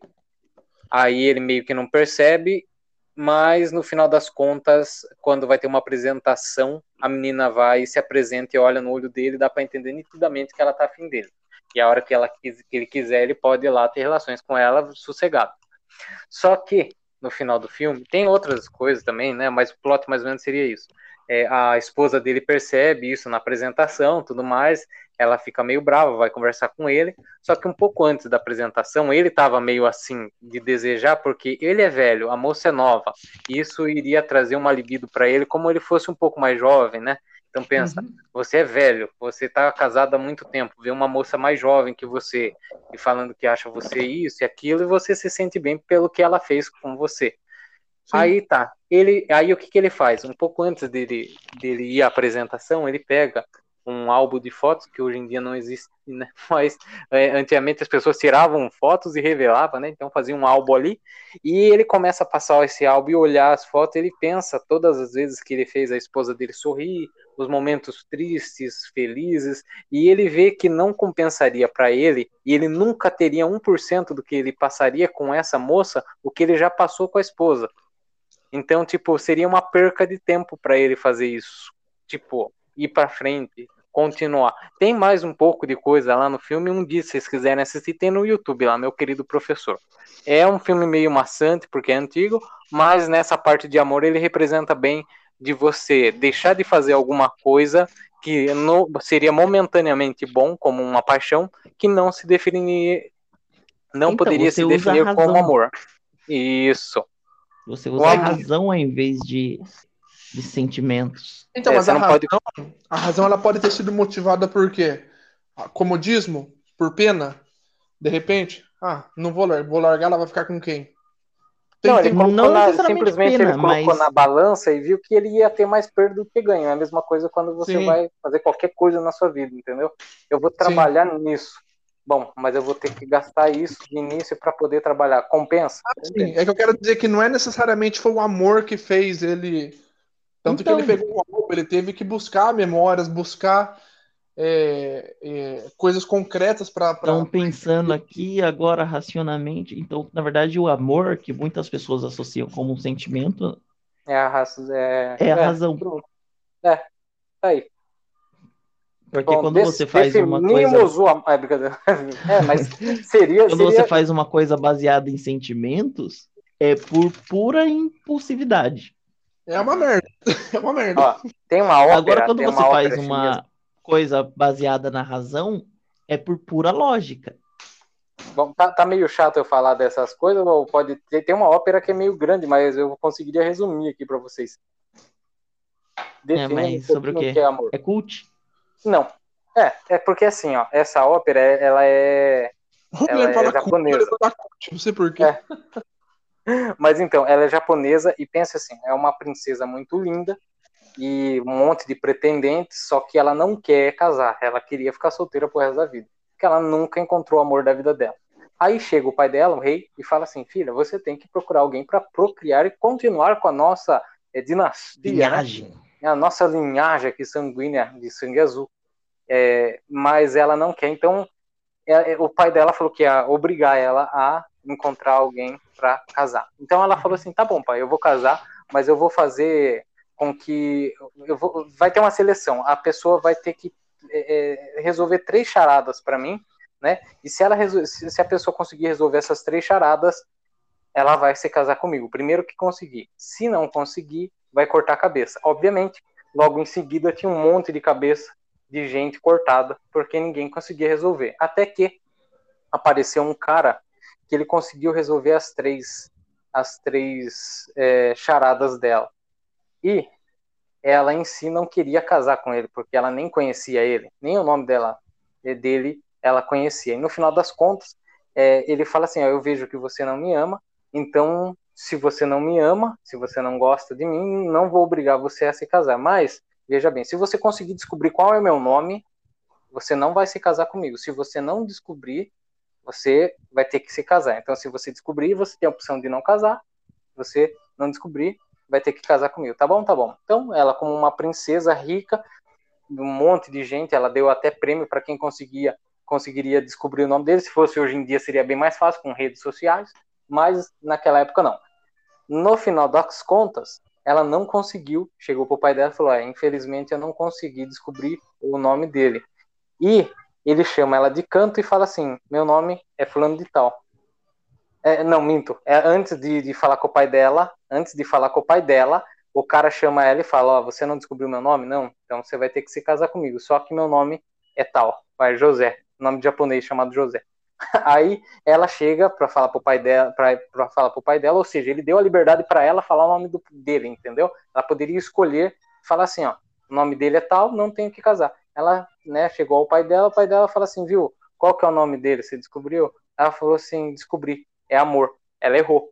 Por quê? Porque por ela ter a opção de continuar com ele, ela acabou gostando por ele não obrigá-la ela a algo que ela não queria. Você entendeu? Tô falando, e é uma ópera que até hoje é milenar, essa ópera, é, ópera assim, é uma, é como fosse, hoje em dia é transformado com ópera, mas foi, era um conto, né, então os caras foi e fez uma ópera lá. Mas a definição japonesa seria isso: você ter opção de você estar com uma pessoa ou não. Entendeu? Isso seria a Liber- definição. O amor é liberdade. Sim, você entendeu? É aquilo lá, abrir a, a gaiola, se o passarinho fosse meu mesmo, ele voltaria, então não tem que manter ele preso. Não, Seria isso, isso é bacana. Você entendeu? Mas isso daí já é uma cultura, né, ocidental aí, tá oriental, oriental, né? É. Ixi, agora É fodeu. oriental. Oriental. Então, tipo, já não, não seria tão encaixado pra nós aqui, que é putaria pra caralho. né? Pra gente.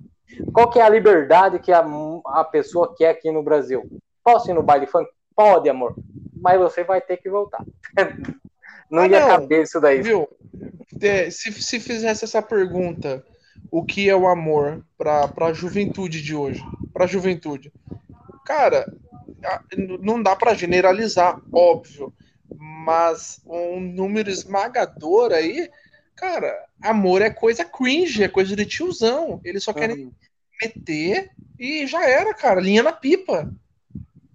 Entende? É, Pedro, eu, eu, eu acho que assim, a- o que, tudo que é fácil é o que você falou, perde a graça. Antigamente, para você falar com uma moça, ou você ia para a igreja, ou você ia numa festa, ou você via na escola, qualquer Nossa, coisa. em tinha, dia- tinha, um- tinha um ritual, tinha um plano. É, cara. mano, isso que era da hora, entendeu? Puta, será que a mina vai lá na festa? Ou se- será que a mina vai tirar Então, foto comigo lá na praça, Eu, eu vestida de um Mamãe pouco. Noel, mano? Eu discordo um pouco de vocês aí, por causa que eu acho que é questão de facilidade. Uhum. Você fala, ah, antigamente tinha tudo, um ritual, uns negócios assim, mas se não tivesse um ritual, fosse mais fácil, igual é hoje, você iria preferir? Eu vou ser sincero, Gui, hoje eu tô solteiro e eu não é por nada, mas aparece algumas moças. As mais fáceis eu nem tento, cara, nem vou pra cima porque eu acho mais da hora as meninas mais difíceis. Eu tô falando minha opção. Eu também. Quando a mina, você entendeu? A mina é muito fácil, cara. Ela foi fácil pra mim. Minha mãe sempre me ensinou, ou não presta, ou tá podre. Então, se ela é ruim para ela é assim pra mim, ela já foi pro monte. Desculpa, galera. Tem gente que isso aí é opção sua. Não vem definir eu pela sua opção. Eu tô falando pra Eu- galera que tá assistindo, entendeu? Tipo, você acha da hora? Eu acho legal as coisas mais difíceis, porque eu sou velho. Hoje em dia, não. A, a turma acha da hora. Você quer ver o que, que é legal, cara? Eu acho que é legal é, você, sei lá, ver uma moça, beijar a moça, do que você ficar trocando ideia. Então, mas isso você fala isso por você, certo? Isso, por mim. Mas Não, é sim, o você fala isso por você, certo? Hoje em dia porque você encontra pessoas difíceis? 1990. Encontro, pô. Ô, louco. Não, mas hoje em dia De você encontra pessoas idade. difíceis? Encontro. É de, ah, eu não acho tanta facilidade, não. É, Mais da minha novas. idade. Mais, no... mais novas não, cara. Eu consigo encontrar isso em pessoas da mesma idade ou um pouco mais velhas. As Sim. meninas mais jovens, é porque eu sou velho, eu tenho 38 anos, né? Então, assim, ela, é- as meninas mais novas, não tô falando que são fáceis, mas elas têm uma cultura diferente da minha. E isso que acaba fazendo com que eu não consiga me adequar a elas. Você entendeu? Cara, Então, mas você acha que na sua época, Não entendi, Gui. Agora parou de ouvir. Ih, Você tá- tá com defeito. tá me ouvindo? Você tá... Não, agora eu tô, agora eu tô. Ah, tá falhando. Pode Fala pra ver. naquela época. Fala. Ih, tá falhando. E já era, Gui. Ele ia fazer uma pergunta da hora, mano. Voltou? Agora voltou. Agora- Vai. Mas então, e na sua época, existiam pessoas fáceis também? Que você considera fáceis como as pessoas de hoje em dia? Sim. Só Então, que aumentou. Aumentou pra caralho essa facilidade. então essa facilidade a minha aumentou- aparência. Então, essa Ou- facilidade aumentou pra caramba. Daí tem essa questão que você comentou agora. Tem essa questão da aparência e tem a questão da comunicação. Você Aham. acha que isso é diferente? Eu acho que sim, Gui. Sabe por quê? Porque a comunicação hoje em dia é muito fácil. Hoje, veja bem, se você quiser ver uma menina pelada, é, você vai na internet e vê. Antigamente você tinha que comprar uma revista pornô. Então, Você então entendeu? quer dizer então que na verdade não são A as dificuldade- pessoas, não são as pessoas que mudaram, são os meios. Então, veja bem, Gui. Ah, não, mas as pessoas, nasceu- as pessoas mudaram por causa dos meios. Então, É, a- então, isso, a- essas pessoas. Não tô falando que é ruim, tem pessoa que se adequa a isso. Eu não consegui porque eu sou velho. Entendeu? Jovens que. E obviamente, eu tô certo, eu tenho que ficar com pessoas da minha idade. Eu não tô falando que eu, ficar com. Geralmente a mulher ela é mais madura que o homem. Então pega uma moça de 20 anos, tem uma, a mente de um cara de 30. Você entendeu? Mas o problema é que às vezes não bate o papo, não, não tem as mesmas referências. Não tô falando que tem que ter. Eu tô falando. Sim, sempre é o quando que eu eu tô falo. dizendo, né? Que, tipo assim, geralmente quando pessoas falam assim, ah, as pessoas jovens tudo fácil, não sei o quê, mas na verdade elas falam isso com viés discriminatório, julgando as Não, de forma alguma. Não, assim, é discriminatório, na- não é discriminatório. Eu falo que é um. Vai, eu vou tentar. É um fetiche meu, vai. Gosto de pessoas da minha idade que têm a mesma dificuldade que tinha antigamente. É uma opção minha. Eu não vejo. Quando, a partir do momento que a, a, a menina. é- é- você vai trocar ideia e ela já. Sei lá, eu acho que é a Porque mesma coisa que discordando menina. do que o Pedrão disse, que vocês disseram sobre as pessoas mais jovens de hoje em dia não saberem o que é amor, eu discordo, porque eu, eu eu acredito que que, na verdade, as pessoas mais jovens de hoje, hoje em dia, as pessoas mais jovens, mais novas e tal, elas sabem mais o que é amor do que as pessoas mais velhas. Mas eu não falei que elas não sabem que é amor. Eu não, eu, eu, eu não vi o Eu- Pedrão eu- Não, falando foi o Pedrão que disse. Não, Ah, tá. eu, não, eu também não falei. Eu apenas falei se perguntassem, será que elas saberiam responder? Mas assim, Gui, eu acredito que nem amor, cara. Isso daí a gente vê a, a maioria dos relacionamentos jovens, não dá nem pra chamar de amor, cara. É paixão. É, acontece Então, mas o que eu, ano. Então, Não, o que vai, eu tô dizendo, querem que, eu- que as pessoas mais jovens, eu acho que elas, por exemplo, talvez elas nem saibam o que é, elas não, por exemplo, assim, as pessoas mais velhas, elas tinham uma definição de amor que, pelo que a gente falou aqui, é, não era amor, era mais uma dependência. As Sim, pessoas sim. mais jovens hoje, elas são os mais independentes em relação a isso, não só em relação a Ah, alguma coisa assim, mas elas são mais independentes. Nesse caso, talvez elas próximo não saibam responder, eu- mas em Mas comparação às outras gerações, elas Elas estão estão mais mais próximas. próximas. Não, Eles eu acho mais- que hoje em dia, Gui, as pessoas, uh, uh, os mais jovens hoje usam palavras que não são adequadas ao que elas sentem. Por exemplo, uma mina chega para um cara e fala assim: vamos fazer amor? Porque a definição dela, fazer sexo, é amor. Eu acho que hoje em dia a definição tá bem. É a mesma coisa que você chamar alguém de, de fascista, de qualquer coisa. Feminista, hoje, uma feminista talvez não seria dado como feminista pelas feministas de antigamente. Hoje o amor é dado como sexo. Vamos fazer amor? Porra, vai fazer amor? Então você ama sua Então, mãe, seu pai, você faz então, sexo com sua mãe e seu pai? Os Sem jovens. Mas isso daí quem falava eram as pessoas velhas, porque as Ah, pessoas de hoje em dia não eu falam fazer isso. sexo ou fazer amor, não, mano. É vapo. Foda-se. É, é, vamos fechar. É Responde porque eu não faço amor, eu não faço amor nem sexo nem vapo vapo com pessoas jovens, né? Eu gosto de idosas. Cara, Gabriel, talvez É, então, é, é aí que tá, é isso que eu tô, tô querendo entender, porque Eu vejo que o Gui só pega dia não novinha, falam isso.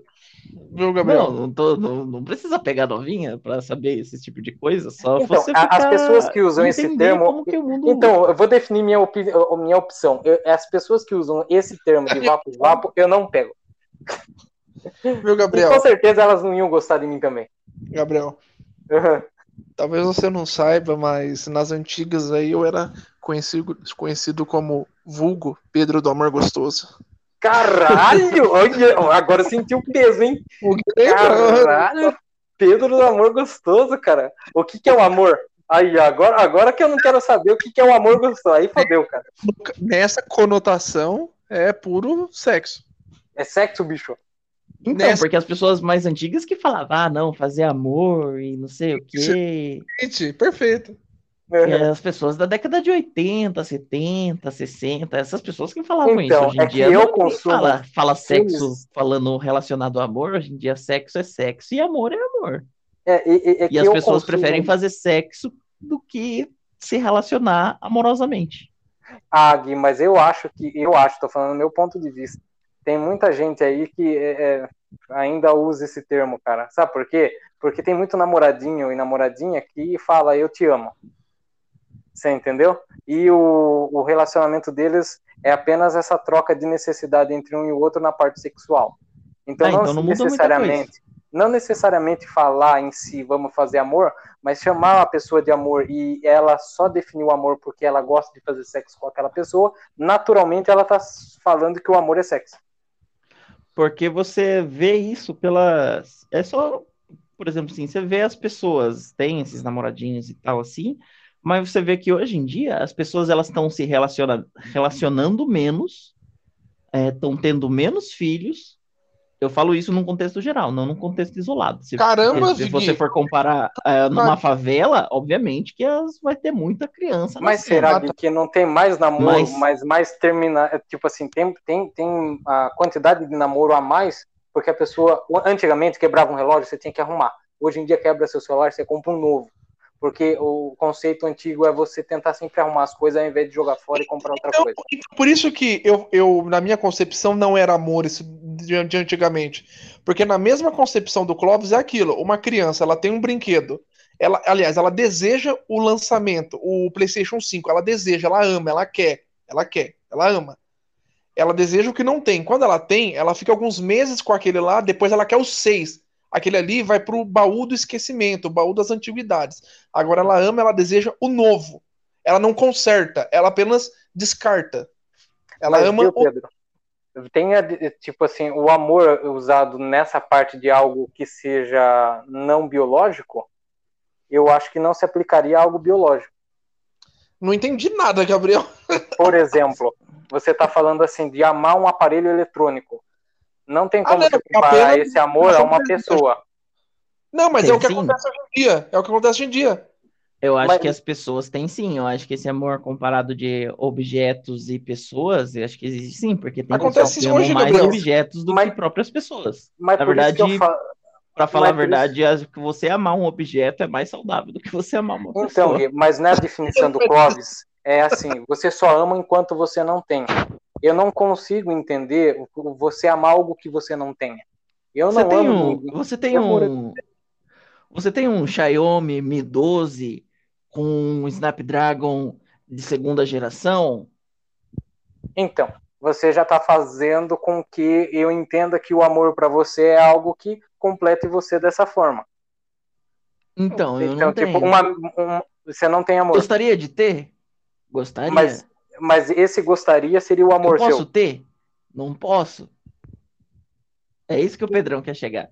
Isso, não- mas é onde que eu quero chegar, que a definição de amor por algo que não seja biológico, ou seja, você pode amar alguma coisa além de não ter algo que não pode te, te amar também, entendeu? Sei lá, Então, mas mas quem disse que um Xiaomi Mi 12 não pode me amar de volta? depende, Gui. Ele tem, ele é, como que você fala? Ele tem consciência? Porque para Mas não pra, precisa pra ter amar, ele tem, consciência pra amar de volta. não precisa ter consciência. Muito pelo pra amar. contrário, quem ama fica inibido. O- não tem Ah, consciência não, mas a nada. consciência em si é, Tô é uma brincando, junção tô entre Porque nesse não. conceito de amor é posse. Pelo que o Pedrão tá falando, é Isso, posse. pelo, isso, por isso que eu estou tentando falar que para mim não seria viável esse conceito do Clóvis, porque para você usar como base algo que você não tenha, seja ela o que for, eu não consigo amar alguma coisa que eu não tenho. Você entendeu? Eu então, tenho que só ter que aí que amar. tá a confusão. Porque, por exemplo, assim, eu posso amar uma pessoa que eu não tenho? Platônico, você está falando, por exemplo. Sim. Pode Não, desejar pode alguém que des- você não tem? Pode. Seria paixão. Aí é a definição de paixão para mim. Seria uma exemplo, paixão assim- platônica, não um amor platônico, entendeu? Porque o amor já não seria cabível a esse ato. É, Já por é, exemplo, assim, a, a, a Scarlett Johansson Uhum. seria um amor verdadeiro, então? Você deseja ela? Mesmo que você não tenha ela? Se você deseja, é amor. Depois Sim. que você Hum, tem. Eu acho que o desejo é Então, paixão, é cara. desejo. Por isso que existe a pessoa. Putz, não é cara, paixão eu... também, desejo. É paixão é amor. Porque, não por exemplo, não. assim, ó, tem a Scarlett Johansson e o Xiaomi Mi 12. Eu posso amar os dois, certo? Sim. Hum, Então, no meu Então. ponto de vista, não. Só que eu posso Mas ter no os seu- dois. Posso Como ter não, um? meu? Então, eu não consigo entender você amar um objeto. Ô, Eu não amaria um objeto. objeto. Eu- Isso. Então, só que, por exemplo, no caso. Porque o- senão eu poderia não definir uma necessariamente pessoa Xiaomi, como mas um iPhone, um iPhone 13.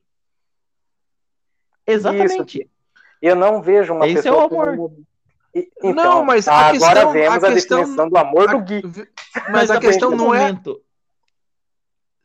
a questão não é objetificar a pessoa, Então, Gabriel. mas exatamente A questão isso, é a partir do maneira que você momento- trata a pessoa ou o objeto. Se você trata bem, cara, é isso que importa. Bom, Tá entendendo? Não é objetificar a pessoa. Então, mas aí que tá, vamos supor, você deseja um celular, um Xiaomi ou um iPhone, iPhone 13. Você Sim. tem Aham. aquele negócio, mas você não tem um salário para ter aquele negócio. Você pode amar aquilo que você não pode ter? Sim. a ca- é, Ou você seria ama mais- uma mulher ma- muito é, famosa que ela nem sabe que você existe. aham. É, não. Eu entendo mais pra parte da mulher, mas eu não entenderia como eu amo alguma coisa que não me amaria, entendeu? Eu posso desejar algo, porque pra mim, no Então. caso, o amor não seria o desejo. É isso que eu tô falando, entendeu? Porque vocês estão definindo, no caso, o amor como desejo, e eu, no meu ponto de vista, não seria isso. Seria outra coisa, entendeu? Mas o, que, o amor pra você é o quê? Acima de tudo? Assim, é o- não. O amor é o que Mas, eu tinha falado pra assim, se o vocês. amor- Vai, defina o Então, amor mas se o amor rapidamente, não for desejo, então por que você, o que você quer o quê com a outra pessoa, então? Então, o amor, no caso, é o que passa quando passa o desejo. Pronto. Ficou mais claro? Por exemplo, você Então, desejou Ficou alguém. claro. Você ainda ama a sua ex-namorada, Não. mas não passou o desejo? Na- no ponto de vista seu, você está falando assim, por exemplo, do desejo de fazer ela se sentir bem. É o que eu tô falando. Agora não. Você entendeu? Então você escolhe. O amor sim, E por que eu não posso escolher um objeto? porque não tem como ele refletir para você. Como não? Porque, por exemplo, como que você vai amar alguém que não é, reflete o amor para você, Gui? Ué, mas isso acontece de muito, a gente vê muito por aí. Então, Ah, não, mas, mas aí é tá, isso que eu vamos tô falando, supor, a pessoa nesse, tá caso, nesse exemplo que eu tô dando, um celular. Nesse, nesse caso, nesse caso, celular. Tô rachando falando. aqui. Um celular super moderno, Sim. negócio. Uhum. Como ele não vai refletir o amor pra mim? Por que, que eu amo aquele celular? Por Se ele é que eu tô falando. representante do amor. Porque ele vai ter uma Então, câmera boa de qualidade, porque Você vai vai fazer um o. processamento rápido, Uhum. porque ele vai fazer, ele vai melhorar Ah. a minha vida, certo? Peraí. Gui, aí cabe a pergunta do padre. Você define amor quando a pessoa te oferece algo, não quando você oferece algo para a pessoa. Ou um Então, o objeto. celular não tá, o objeto não tá oferecendo algo pra mim? Porque a sua definição de amor é quando ele oferece algo para você, não você para ele. Então, Então, o meu é você oferecer, não ele oferecer para você. Então, então quer dizer então que o objeto ele me ama mais do que eu amo ele, porque ele Não, oferece mais porque- coisa pra mim. O seu ponto de vista, assim, para mim não. Porque ele oferecer para você, não, entendeu? Tô rachando aqui, cara. Eu tô perdido pra caralho, só tô rindo. Então, Não, é no que caso assim, ó, do celular, a de- ele me ama mais, mesmo sendo objeto, do que eu, Não. porque eu tô querendo Então, ele só bem. pelas facilidades que ele me dá. Então, se é, ele pode dar essa facilidade para outra pessoa também. Então, Sim. o amor dele pode ser para outras pessoas também. Mas o amor de outras pessoas também não, não funciona assim? Então, no meu, não, entendeu? Você, o, por exemplo, o amor que você pode oferecer para uma pessoa que você gosta, você não poderia oferecer para todas as outras? Não, Ou você é claro. diferente. Ó, no meu ponto de vista, é quando você se importa, é o amor de Cristo, vai, que vocês estavam falando. Por exemplo, é, é, eu ajudaria alguém que sofreu um acidente no carro se dependesse de mim. Mas se Sim. tivesse lá dentro alguém que eu amo e essa pessoa que eu não conheço, eu vou para o lado que é alguém que eu amo. Foda-se quem eu não conheço. Porque eu me importo mais com a pessoa que tá ali, que eu conheço, que eu amo, do que uma pessoa qualquer. Você Sim. entendeu? Ah, Agora, vocês estão querendo colocar um objeto que pode oferecer amor para outras pessoas. Aí não tem como argumentar com um objeto, pô. Então, só que aí que tá, exatamente. Vamos, vamos voltar pro objeto. Um celular. Não, mas claro que eu me O perdi. celular, ele vai, ele, ele pode oferecer para mim, é, por exemplo, Verdade. eu falei para você, câmera boa, processamento rápido, memória interna grande, é, memória RAM grande. Pode oferecer isso para mim, mas pode oferecer para outras pessoas, né? Se comentou uma pessoa, você pode ajudar uma pessoa no acidente, mas se tiver um acidente de uma pessoa que você não conheça e é uma pessoa que você conheça, você vai na pessoa que você conhece, certo? Isso. E se o celular tiver um algoritmo? Porque hoje em dia o algoritmo ele sabe mais sobre você do que você mesmo, certo? Então, você tá falando que o celular Então, ele tem o celular ele vai oferecer mais coisas para mim. Então, ele não, não precisa de singularidade, só precisa de um algoritmo. Ele vai ver as coisas que eu e ele vai Então oferecer você- mais coisas do mesmo. Então você pode usar até o a rede mesmo social negócio. que você ama. Sim, Você pode falar, eu amo o Facebook, o Instagram. sim. Então, Porque ele me definição- oferece as coisas. Então, ele me oferece Que supre um, você. um, um negócio. É, Entendi. Mas ele é, é ou seja, ele me, definição ah, você fala assim que se ama o negócio, mas na verdade, É porque pelo você seu oferece. conceito, o negócio É, me ama mais do que eu. ele faz isso por sentimento que ele gosta de você? Não necessariamente faz por causa Então- de dinheiro, né? obviamente. Então Mas nem vamos, é ele que faz. agora voltando, voltando pro lado da entendeu? pessoa. A pessoa faz isso porque gosta de você? Eu faço porque eu gosto dela. Então, você faz porque gosta dela, certo? Vamos supor, Isso. mas eu falo assim, uma pessoa que te ama, ela faz isso porque gosta de você? Veja bem, se não for recíproco, não tem como ser um amor, entendeu? O, o próprio Pe- Pedro falou aí, perguntando: ah, acabou o seu interesse pela pessoa e o dela por você. Por que não continuar? Porque nós não somos velhos. É, tô zoando. aí pega o conceito de continuidade, né? Então, então mesmo que, eu- que eu quero dizer assim, vamos supor, Mas você, bem, você eu- gosta da pessoa não porque Aham. ela te- não por causa do que ela te oferece, certo?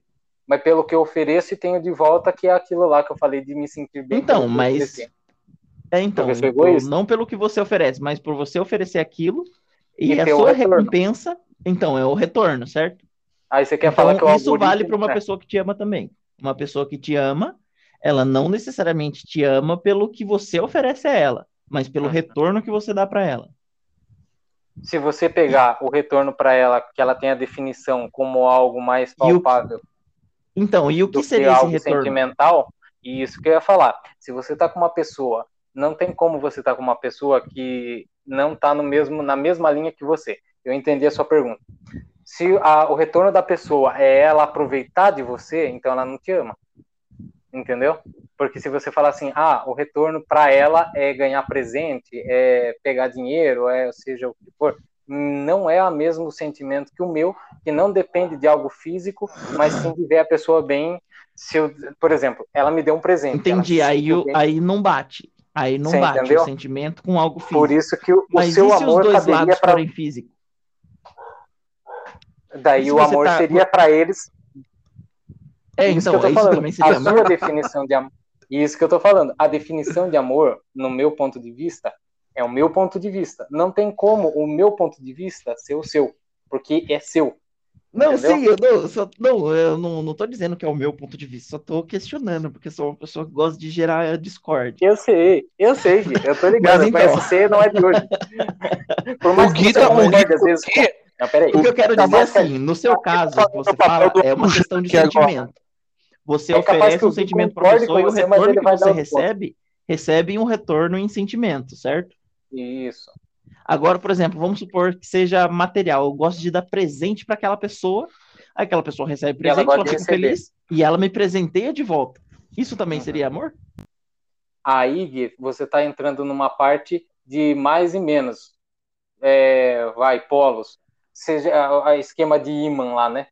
Se Sim. for o polo igual, ele vai Porque, vamos supor, afastando. mas tirando o sentimento de lado, porque geralmente presente, quando você recebe um presente, quando você fica feliz com o presente, porque você é lembrado, às vezes é uma coisa que você fica feliz porque é uma coisa que você precisa, não precisa necessariamente ser uma coisa de valor alto ou baixo.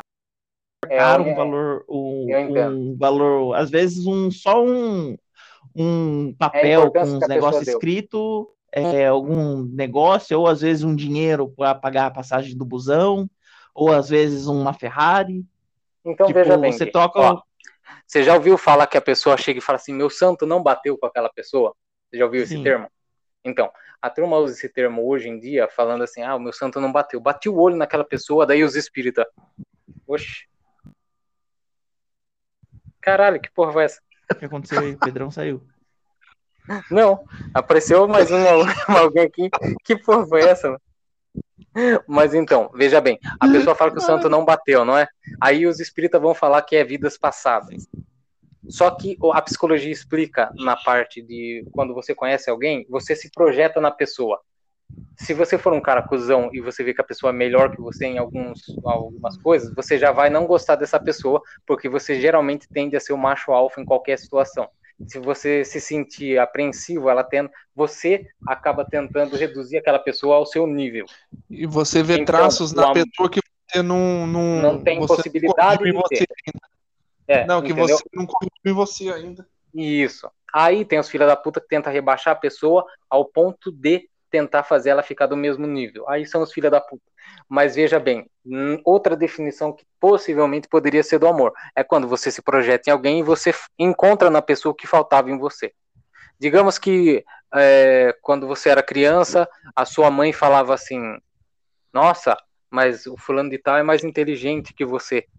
Eu queria que meu filho fosse inte- você, né, meu filho, fosse inteligente como o filho da, da, da fulana de tal. Então, no seu inconsciente, acabou agregando que para agradar sua mãe você teria que ser inconsciente e é, você teria que ter a inteligência no seu inconsciente, ser inteligente. Aí você pega e começa a ter interesse por meninas, se o seu a opção for sexual hétero, você vai gostar de meninas. Então você vai procurar um traço em meninas que complete em você algo que você acha que é necessário para agradar alguém que você gosta.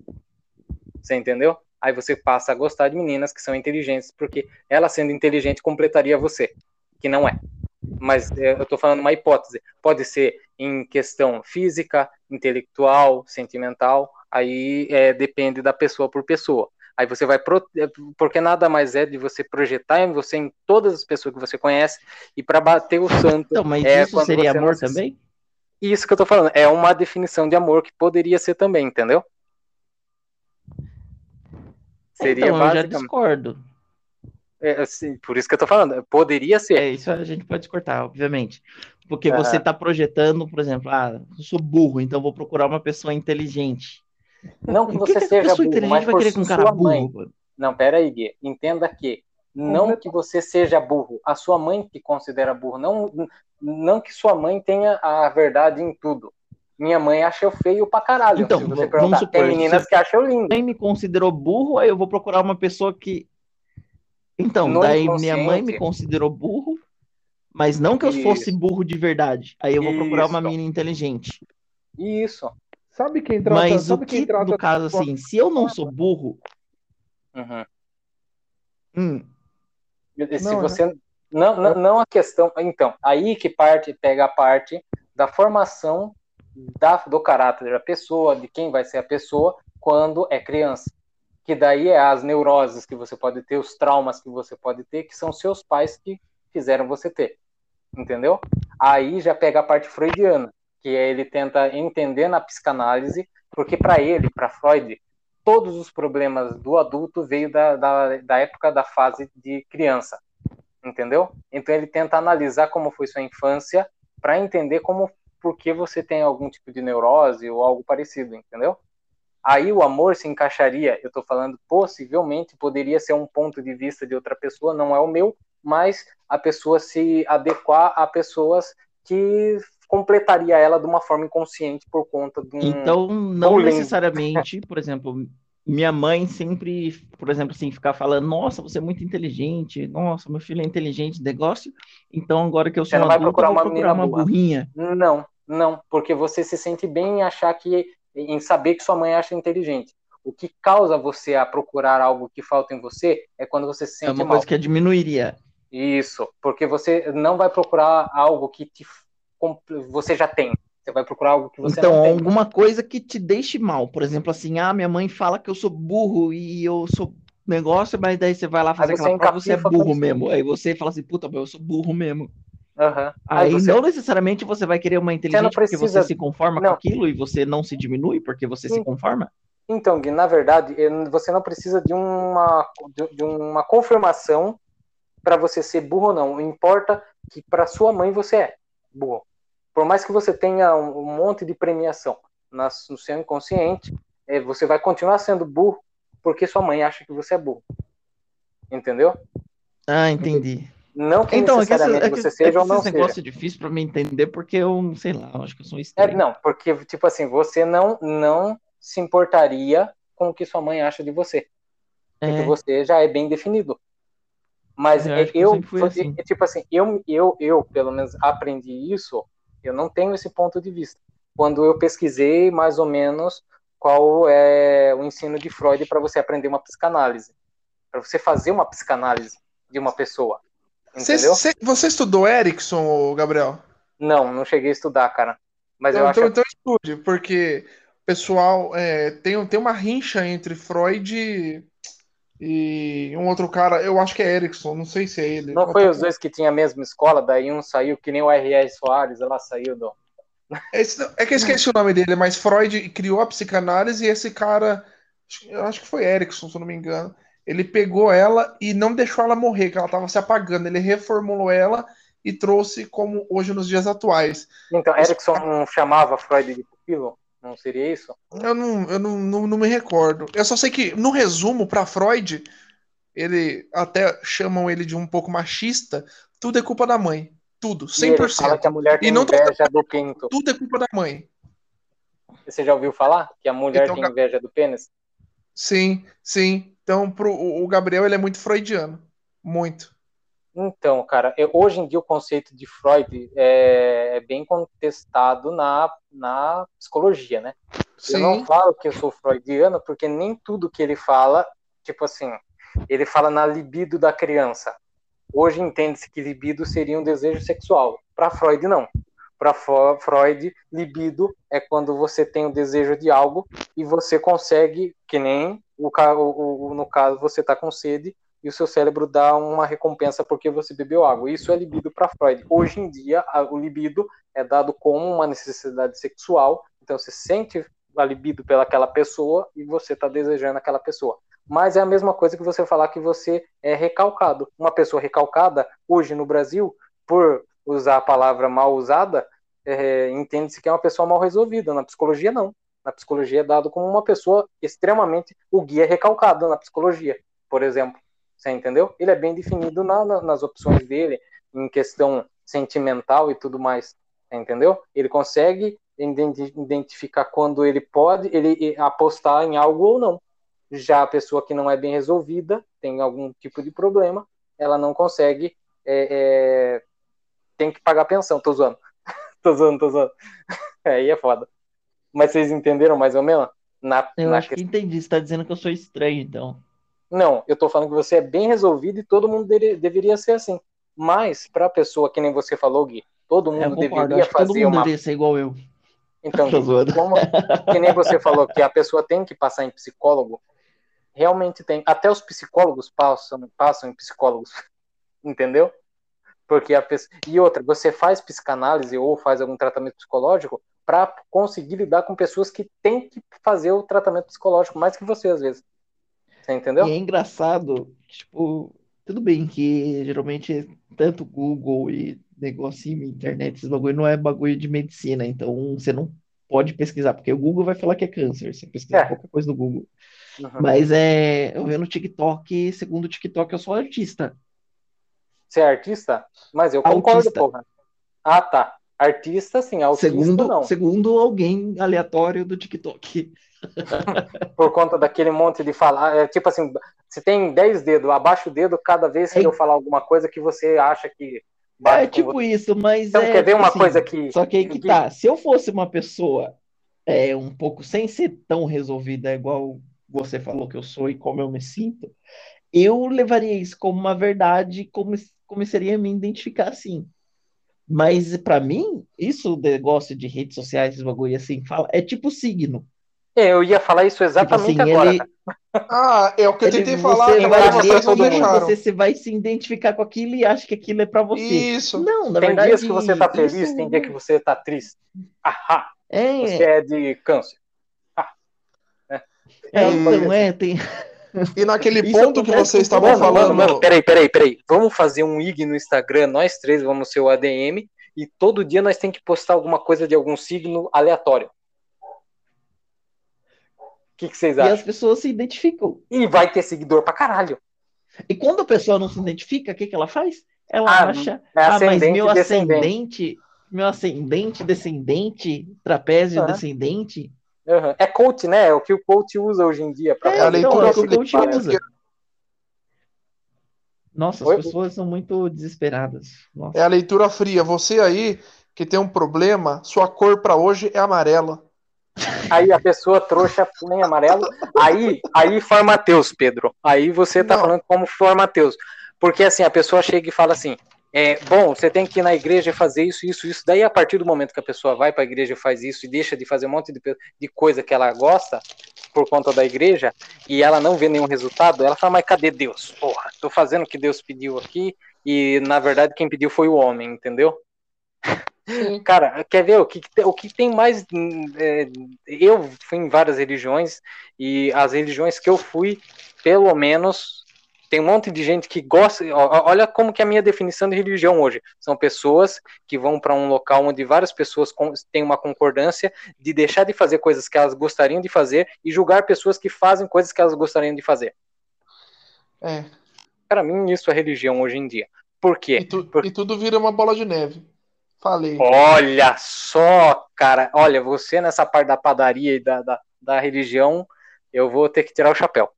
Ah, me desculpa. Religião Cara. é um, é um assunto que eu domino, me desculpa, mas se tiver qualquer religioso aí e quiser pregar, não vai dar certo, não.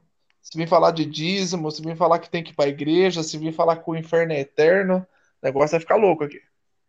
O, o Gui, o, o- Pedro, eu entendo a, a- definição do Pedro na questão, mas o Gui até hoje eu não sei, cara. O Gui, O Gui, ele, ele, o Gui, o Gui, ele gosta de irritar vocês, esse é o ponto dele. o Gui, ele acredita no cosmo, né, Gui? Eu sou o criador da discórdia. Então, Tá falando, ô. Gabriel, aham. o Gui, Eu sou aquela, eu sou o que planta a semente da dúvida. o Gui é o abujanra desse grupo. é, é, porra, só que. É, mas que é. Claro que é. ele, ele idolatra a dúvida. Aí pergunta dez vezes o que é vida, o que é vida, até você ficar putaço e falar, vai tomar no seu cu, buja, vai tomar no seu Mas, tipo assim, pode parecer isso, que eu gosto de criar discórdia, de plantar semente da dúvida, mas é, Mas é isso assim, mesmo. como eu sou uma. Mas é. Pode parecer isso, mas é. Agora, pelo que o Gabriel falou e pelo que eu também me considero uma pessoa bem resolvida, porque se a pessoa tem dúvida, ela não é bem resolvida. Exato. Então, quando eu coloco aquela dúvida, É. ela tem que responder. Então, quando Eu- ela responde, eu acho que talvez quando- ela chegue num ponto que ela mesmo tenha a própria epifania Bom, Gui, de se identificar com algo que, que eu tô questionando. eu acho que você só, só, só tem é bem resolvido porque você tem dúvida. Se você não tivesse dúvida, você seria um tonto. Se você É, fosse é um cara que basicamente tem isso. todas as respostas, você não seria Viu? um cara bem resolvido. Você Eu seria. É acho- por isso que eu faço as cristão. Tô zoando. Eu acho que a gente é bem resolvido, sabe? Pelo E simples. eu não sou, cara. Não, eu acho, eu acho, eu não dei certeza. É, Pelo simples fato da gente Eu saber que não dependemos de, de outra pessoa para ter uma felicidade completa, por exemplo. Então, Pedrão, veja isso bem. Aí você pegou na parte que eu falei de ser jovem, porque quando você é jovem, qualquer pessoa que aparece falando que gosta de você, você vê a- a- alguma oportunidade de ser feliz. Você entendeu? Sim. Com essa pessoa. E quando Cara, você mas- vai tendo algum. Então, o Gui já nasceu com 80 anos, cara. Ele é Não, o mas Benjamin Button, hoje- entendeu? Ele já tem a sapiência de não fazer besteira, mano. Hoje em Ah, dia, e mais Eu que acho que tem aquela definição de felicidade, né? Então, felicidade para a turma é sempre. Edgar Allan Poe fala que é, a vida é você sempre buscar felicidade, porque se você não busca felicidade, você se mata. Você entendeu? Na definição. Então, só de que, Edgar por exemplo, Poe. assim, se você tiver só momentos felizes, não vai ser momento feliz, né? É porque o que você só pode ser feliz o tanto que você foi triste. Hã, como que é? Porque veja você bem, só Pedro, reconhece, você, re- Não, o só, que o Gabriel falou? você só você vai só pode reconhecer o que é felicidade. Pode falar, Gabriel. Então, é, é assim, o que, que eu falei é assim, você só pode ser, por exemplo, você só pode ser muito feliz se você já foi muito triste, cara. Não, lógico não. A felicidade é muito curta. Você, você, a vida é mais dor e sofrimento do que felicidade. Isso, Você tem- você falou você- exatamente. Você só vai reconhecer isso que você falou porque você já passou por situações, Ah, sim. entendeu? Tipo, é, é tipo o É, então, é o crack. que o Gabriel e o Pedro tá Crack falando. são segundos de Você só vai felicidade. saber o que é felicidade se você souber o que é tristeza. Sim. E vai dar valor à felicidade se você for mais triste do que feliz. É o que, é o que acontece, não é? Então, tem um livro chamado é, O Príncipe, de Maquiavel. Vocês já ouviram falar? Eu já ouvi falar, mas não li. Falar.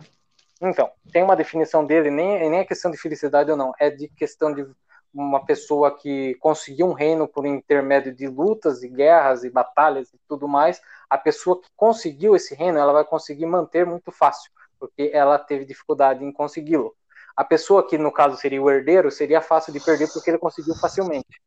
Sim. Você entendeu? Então é mais fácil você É conseguir aquele, manter. aquele filho do empresário que leva a empresa à E falência. gasta isso. Aí, Gui, já pegou uma parte do meu, consenti... do meu conceito a respeito de meninas hoje.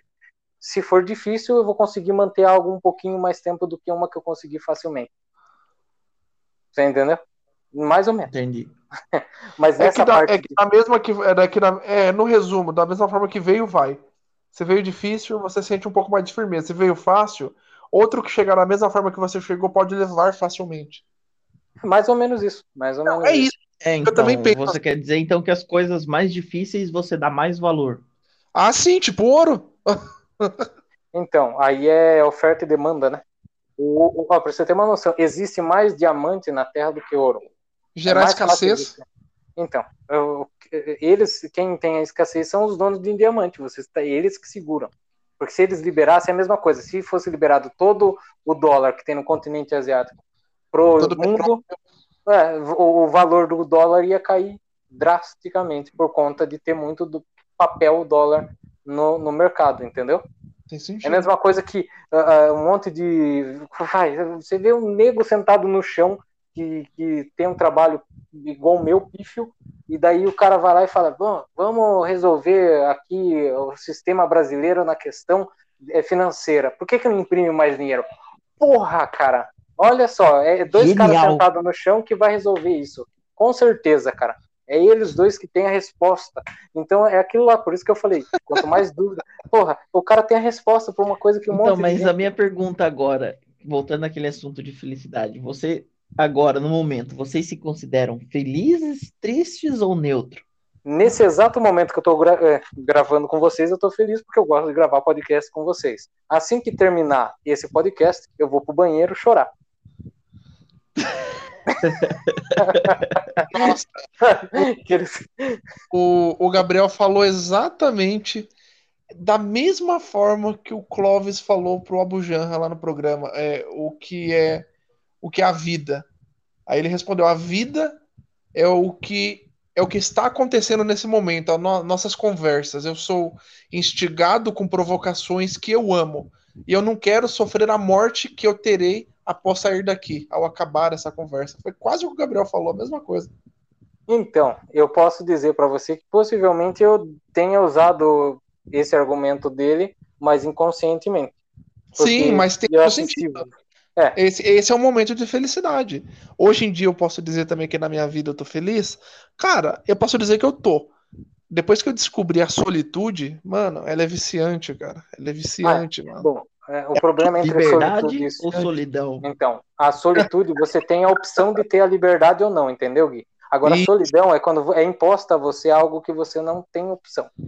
É quando você só recebe xizinho lá no, lá no Tinder. Pode crer. Então, cara, Já hoje- foram no cinema sozinho? Já, eu só tô indo Não. assim. É perfeito, cuzão. cara. não convida, viado? Mas, tipo assim, vocês não vão? Então, Eu vou. Convidou A pra primeira saber? vez que eu Desde fui, Gui, 2010 eu faço isso. é, é, tipo assim, a primeira vez que eu fui, eu me senti estranho, porque todo mundo ficava olhando um cara falando sozinho e dando tapa na cara, tô zoando. Eu- eu- tipo assim, eu- você vai sozinho pra comprar o, o, o passe lá, esqueci, é o passe. O, O ingresso. o ingresso. Então você vai O lá sozinho. passe? Você Nossa, é o passe. esse cara é antigo. Como esse cara é antigo, mano? Caralho, né? Eu peguei a ficha pra ir de ônibus, né? Imagine. Ah, ah, Mas é claro que eu tive que chegar cedo pra poder assistir Viola, minha Viola. Né? Imagina Nossa, cara- Danisita Barroso. Então, Vai, cara, continua. mas eu, eu, eu não sei, o Gui falou alguma coisa aí que pra mim foi a primeiro, o primeiro dia que eu fui, eu fiquei já puto da vida porque eu fui assistir Duna sozinho. e não tinha mais, tive que assistir Eternos e dormir, porque achei uma bosta Eternos. Mas depois eu fui assistir Homem-Aranha, sei lá, eu acho que Venom assisti no cinema, nem lembro. Mas eu achei da hora ir sozinho, muito mais Então, do que alguém. eu faço isso há muitos anos atrás. Muitos Mas e você não. anos. Mas é porque você quer, né, Gui? Porque amigo, não, Não, questão quero. você. É, porque se você me chamar, você Então, sabe que eu amigos vou eu chamar o. Pedrão. É. Olha o Gui Então, falando não- com concordância, hein? Amigos eu tenho. Amigos eu tenho, no plural. Aí, ó. Agora o Pedro até arrepiou, caralho. Então, tem vocês que são meus amigos, mas eu também eu tenho out- outros amigos, o pessoal do futebol, né? Uhum. Que- Mas, que tipo assim, às vezes eu prefiro ir sozinho porque, sei lá, eu gosto de ficar sozinho. Não, Mas eu é entendo, tipo assim, é, não na- ficou um negócio.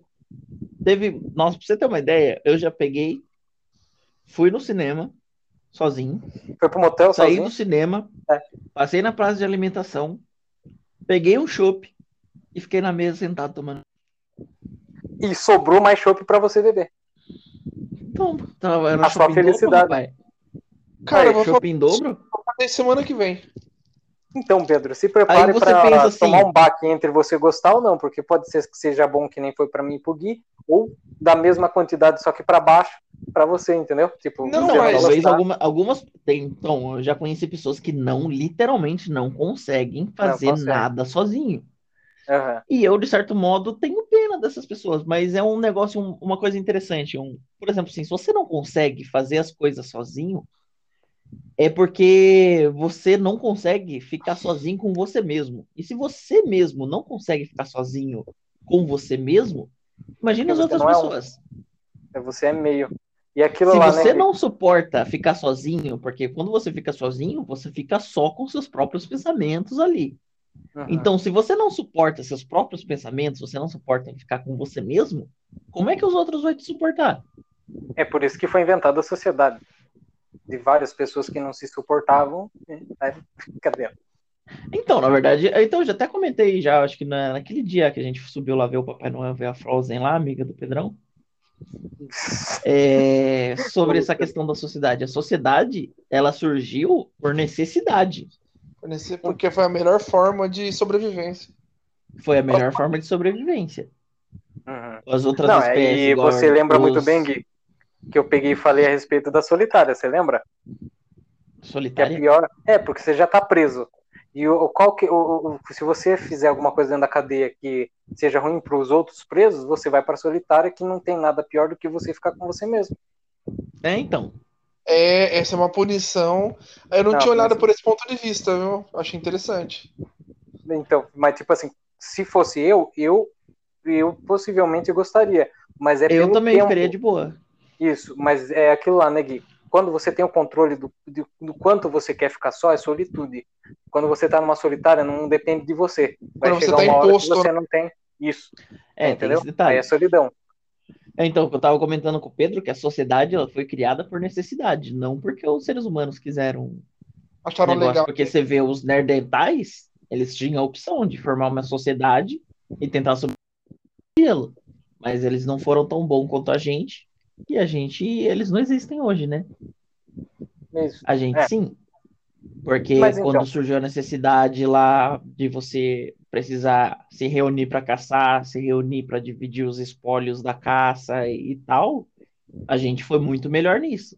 Mas não porque a gente queria, mas porque a gente precisava.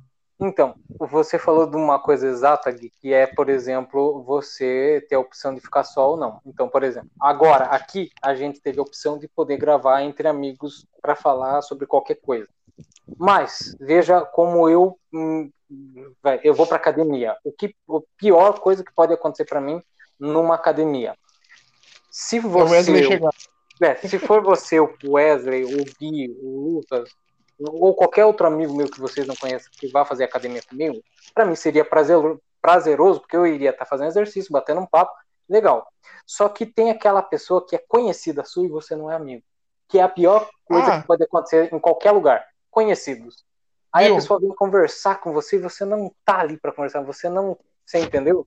Aí é, ao invés de você ir e fazer o que você tem que fazer e voltar e ir embora, não. Aí a pessoa te atrapalha o treino, puta, você tá não vai conseguir fazer tudo que você quer. É a mesma coisa quando você vai no comércio, você conhece o dono do comércio, mas você não gosta como um amigo. Aí, ao invés do, da pessoa fazer, ou vender, ou ter que entregar o dinheiro na sua mão de troco, ela segura, porque você tem que aguentar ela falar uma coisa que você não quer saber. Isso que a sociedade tinha que acabar. Né? Como, É foda, cara. como diz o Clodovil, pior do que aquele que pergunta Oi, como você tá? É aquele que responde Oi, como você tá? Contando Ah, sobre é. a sua vida que você não quer saber. Que pariu. Exatamente isso, Pedro. Clodovil Nossa, era é. foda. É, É. realmente, nisso eu invejo os japoneses. Os japoneses, eles são assim. É, eu gostaria de ter amizade dessa forma com o japonês, que eu não ia entender mesmo e poderia ser mal educado. Não, é que na verdade não necessariamente são assim. Na verdade, os japoneses eles se isolam porque eles querem mesmo. Se isolam dos amigos, dos inimigos, dos desconhecidos, dos conhecidos. É, eles Se se isolam de todo isolam mundo, né? Porque no caso que você Aokigahara. tá falando, é porque no caso que você tá falando, se aparece alguém conhecido que você gosta, que é amigo, aí você não se importa de interagir. Uhum. Você não gosta de interagir com as pessoas que você não considera amiga. Então, Agora, no caso deles lá, eles ignoram todo mundo. com uma amiga minha hoje. Ah, ela falou, sabe o quê? Eu tava na academia aquela hora lá, vocês viram. Aí ela- eu ela comentei. pro podcast aqui. É, é, então, ela chegou e falou assim, ela é mais antissocial que eu, cara. Ela chegou e falou assim pra mim, viu, Gabriel, por que, que você não leva um fone de ouvido e não dá atenção pra pessoa? Daí eu falei, aí piora, porque daí, quando você tem um problema, e esse problema você só quer virar as costas, é o que acontece. Você põe o foninho na academia e a pessoa começa a bater em você até você prestar atenção, que nem nós faz com o Josinaldo, quando ele fica puto da vida, porque a gente fica cutucando ele. Então, tipo assim, se eu levar fone de ouvido é pior, cara. Então, a, a, a balança, o meio termo, é porque eu tento ser educado sempre que possível. É foda, né?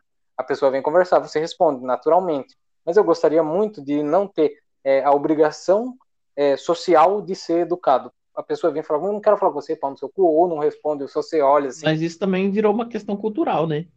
É, o Brasil é foda. Você viu o Lula quando foi falar com o, com o Papa? Já volto, já. E chegou gente lá, Pedro. Chegou o iFood dele. Mas então, aproveitando que o Gui não tá aqui, vamos falar mal dele. Tô zoando. Olha só. Então, Pedrão, depois que o Gui voltar, mas eu acho numa próxima vez, eu acho que seria interessante a gente falar a respeito de morte, cara. Nossa, aí é um tema. Aí, eu não sei, cara, o Moura conseguia, conseguiria, você acha, participar? Ele fazer, tipo, na hora do trampo dele, ele pode continuar para não atrapalhar o serviço, né? Mas eu, Hum, eu vou dar uma perguntada, cara. Pergunta pra ele, você é mais fácil. Tipo assim, ô Moura, vai trabalhando aí para não atrapalhar você, mesmo que faça algum barulhinho, sem BO, imagine. E trocar. Sim. Só que a respeito desse, desse tema aqui, eu já conversei com ele sobre isso antes dele ter um ponto de vista e depois dele ter um ponto de vista. Ele mudou Sim. um pouquinho. Eu achei bem interessante. E eu acho interessante essa turma que muda, cara. Porque assim, é, é o que eu falei, quando a pessoa acredita que ela tem resposta de tudo, ela é uma ignorante, né? Não, É. o- os, os extremos são Valeu. ruins. Quando você defende uma posição, mesmo você vendo que as não tem tanto fundamento, mas você não volta atrás, você não tem a humildade, cara, isso é horrível. É, é- Uhum. é bacana quando você ouve, você é, é- é aquela ilustração. Tem, você tá no meio de uma, de uma rodovia, tem barranco de um lado e barranco do outro. Eles estão desmoronando. Se você tá muito para a esquerda, você vai, você vai ser acometido pelo deslocamento da esquerda. Se você tá muito na direita, você vai ser acometido pelo deslocamento da direita. Se você tá no meio, se você é maleável, a chance de você sair bem é muito maior. Então, assim, os extremos não são bons, cara. Então, assim, eu acredito que o ser humano ele sempre tem que estar aberto a novas informações, loucas ou não, você que vai dizer depois sobre Então. nessa parte de, de- de ignorância, Pedrão, eu penso que é assim, a pessoa ela tem uma opinião. Aí eu apresento um fato que prova que a opinião dela está errada. Ignorância é quando eu provo para ela que ela está errada e ela continua por orgulho ou seja o que for na mesma opinião dela. É que, é que assim, Gabriel, o, é igual o, o, o taoísmo fala. Deixe a, pessoa ser o que ela tem capacidade de ser. O conhecimento, ele eleva as pessoas. E é como se fosse uma escada. Você, Gabriel, tem uma determinada quantidade de conhecimentos aí no, no seu, na sua cabeça, enfim. Você está em um nível dessa escada e você consegue ver o horizonte na sua frente, correto? Certo. Agora tem uma pessoa que você conversa que ela tá 10 degraus abaixo de você e ela não consegue ter a visão que você tem, ela não tem a mesma visão do horizonte que você tem. Então você está tendo acesso a coisas e que proporcionam em você um outro tipo de reação, um outro tipo de ponto de vista que talvez aquela pessoa não tenha. Porque Uhum. ela não tem, enfim, ela tá, ela tá abaixo no sentido que eu tô falando, não no sentido literal, no sentido figurado. Ela Então, tem- Pedrão, veja bem, aqui, nesse exato momento, é, estamos sendo, de uma certa forma, comunicadores, certo? Sim.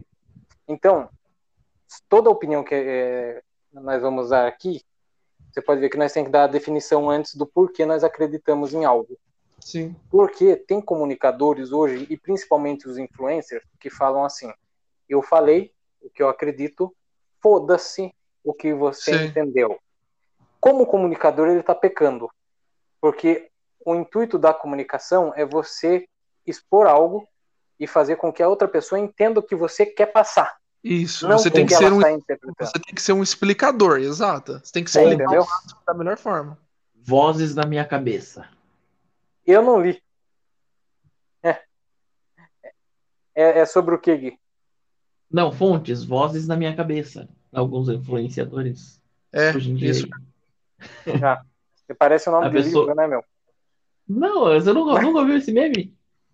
Não, acho que não, Quando mano. uma pessoa, quando uma pessoa pega na internet, na internet, em comentários, a Eu- pessoa pega e dá uma opinião dela completamente comenta sem sentido nenhum, aí outra pessoa vai lá e responde, fontes, vozes na minha cabeça. Porque a Ah, pessoa entendi, falou entendi. aquilo sem, Sem sem embasamento. Uhum. É, é aquilo lá. Você vai chegar para uma pessoa hoje, eu já fiz várias vezes, para uma pessoa de esquerda ou direita. Por que você é esquerda ou direita na questão da política? Ah, por causa disso, disso e disso. Mas isso configura algo que não seja direita ou esquerda, é algo normal. Eu, por exemplo, por que, que você é de direita? Ah, porque eu vejo bem pro país. Aí você pergunta para a esquerda ou para a direita, a resposta vai ser a mesma Uhum. mas a ideologia por trás a pessoa não entende o que é. Por exemplo, não existe, no meu ponto de vista, centro-esquerda, centro-direita. Ou é direita ou é esquerda. Centro-esquerda, centro-direita é pessoa mal definida que vai fazer com que várias outras pessoas mal definidas vá atrás. Ou, e daí, no final das contas, essa pessoa é de direita ou é de esquerda. Centrão, eu entendo que o centrão a pessoa fala que seria, vai, conversa entre os dois lados Sim. conversa entre os dois lados seria pessoas que quem pagar mais eu vou, no meu ponto de vista. Eu tenho mais Não. ganho nisso. Mas é essa visão que passa, é tipo eu quando falam, ah, o que que você é? Olha, eu me considero agnóstico. Ah lá, tá em cima do muro, não é ateu e não é evangélico. Ah lá, tá em cima do muro. Você não encontrou uma definição ainda com que outras pessoas Aí, têm Gabriel, também que bate com Agora, já pode explicar pro Wesley o que eu sou aí, que ele falou que, ah, não sei o que é, não sei o que. Então, mas eu me considero isso, porque eu não, Não. acredito no Deus que a, que a, que a religião e, e prega, no caso. Não Não, não. acredito. Mas eu acredito sim que tem um arquiteto. Bom, Que eu Não, mas não. falando da questão da política. Que o Wesley Não. falou, ah, não sei o que o Gui é, não sei Wesley. o que. Aí É o porque Gabriel deu uma pera, definição pera, pera. boa, porque É. é o que é quem paga mais. uhum. Ou seja, se a esquerda fizer mais pra mim, ou se a direita fizer mais pra mim, eu vou pra aquele lado, o que fizer mais pra mim, porque eu me considero como, por exemplo, sim, a população, uma parte da população mais pobre, além do caso pelo fato de eu ser negro, uma população já mais discriminada também. Então, se tá sendo melhor pra mim, tá sendo pra maior parte da população. Sim. E mesmo que não for melhor para maior parte da população, se é melhor para você, você vai para aquele lado. É simples assim. Então, é- Então, mas é que o Wesley, eu não entendo. Eu acho que ele pensa assim: se não for da opinião dele, ele não vai entender a sua opinião. Então, por que, por exemplo, assim, por que, que eu Eu vou a direita? Por que, que eu vou apoiar? Não, por que, que eu vou apoiar a direita? Ou por que, que eu vou apoiar a esquerda? Se não tá sendo bom pra mim. É, fa- Faz muito sentido isso, Gui. Eu acho que, no meu ponto Ah, eu de vou vista. apoiar, eu vou apoiar a direita pra pagar, Veja bem, veja bem, Gui. Pra pagar 20 Bolsonaro, reais no pó de café. vamos lá. O Bolsonaro ganhou não porque tudo que ele falava estava certo, obviamente que não. Mas era porque ele era o ponto mais extremo ao contrário do PT. E muita gente já estava com raiva do PT por jogar a culpa no PT por o Brasil estar tá numa bosta. E hoje estamos numa bosta, daí você vai falar, pessoas da direita vai falar que é o Brasil tá uma bosta por consequência dos 16, sei lá quantos anos do PT no governo, e outros Sim. vão falar que é uma bosta por conta dos três anos que o Bolsonaro Perfeito. teve no governo. É isso mesmo. Então, depende Exatamente. do lado que você tá, o argumento que você vai usar. Você entendeu?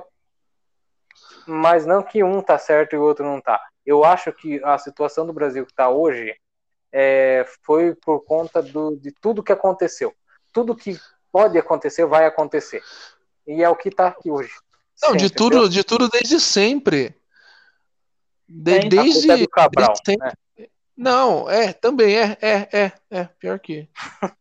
De certa já forma. Veio, já cara, veio lá você trocar pau Brasil por espelho, né? Cara, o, a dívida que. Eu não sei que presidente que foi que fez a construção de Brasília, cara, gerou um rombo absurdo internamente aqui pra gente. Então, esse, esses prejuízos ecoam até hoje. Então, assim, uhum. não é Bolsonaro, não é Lula, é uma sucessão de erros, cara, que vem lá de trás. Uhum. Então. É. Não tem como. Eu acho, eu acho que o Brasil, cara, independente de quem ganhe, só tende a ver quem que vai piorar o Brasil. Se Sim. manter, tá bom. Porque tá uma bosta, é uma bosta. Mas tem um relato, cara, de uma mulher que ela tava sofrendo na mão de um.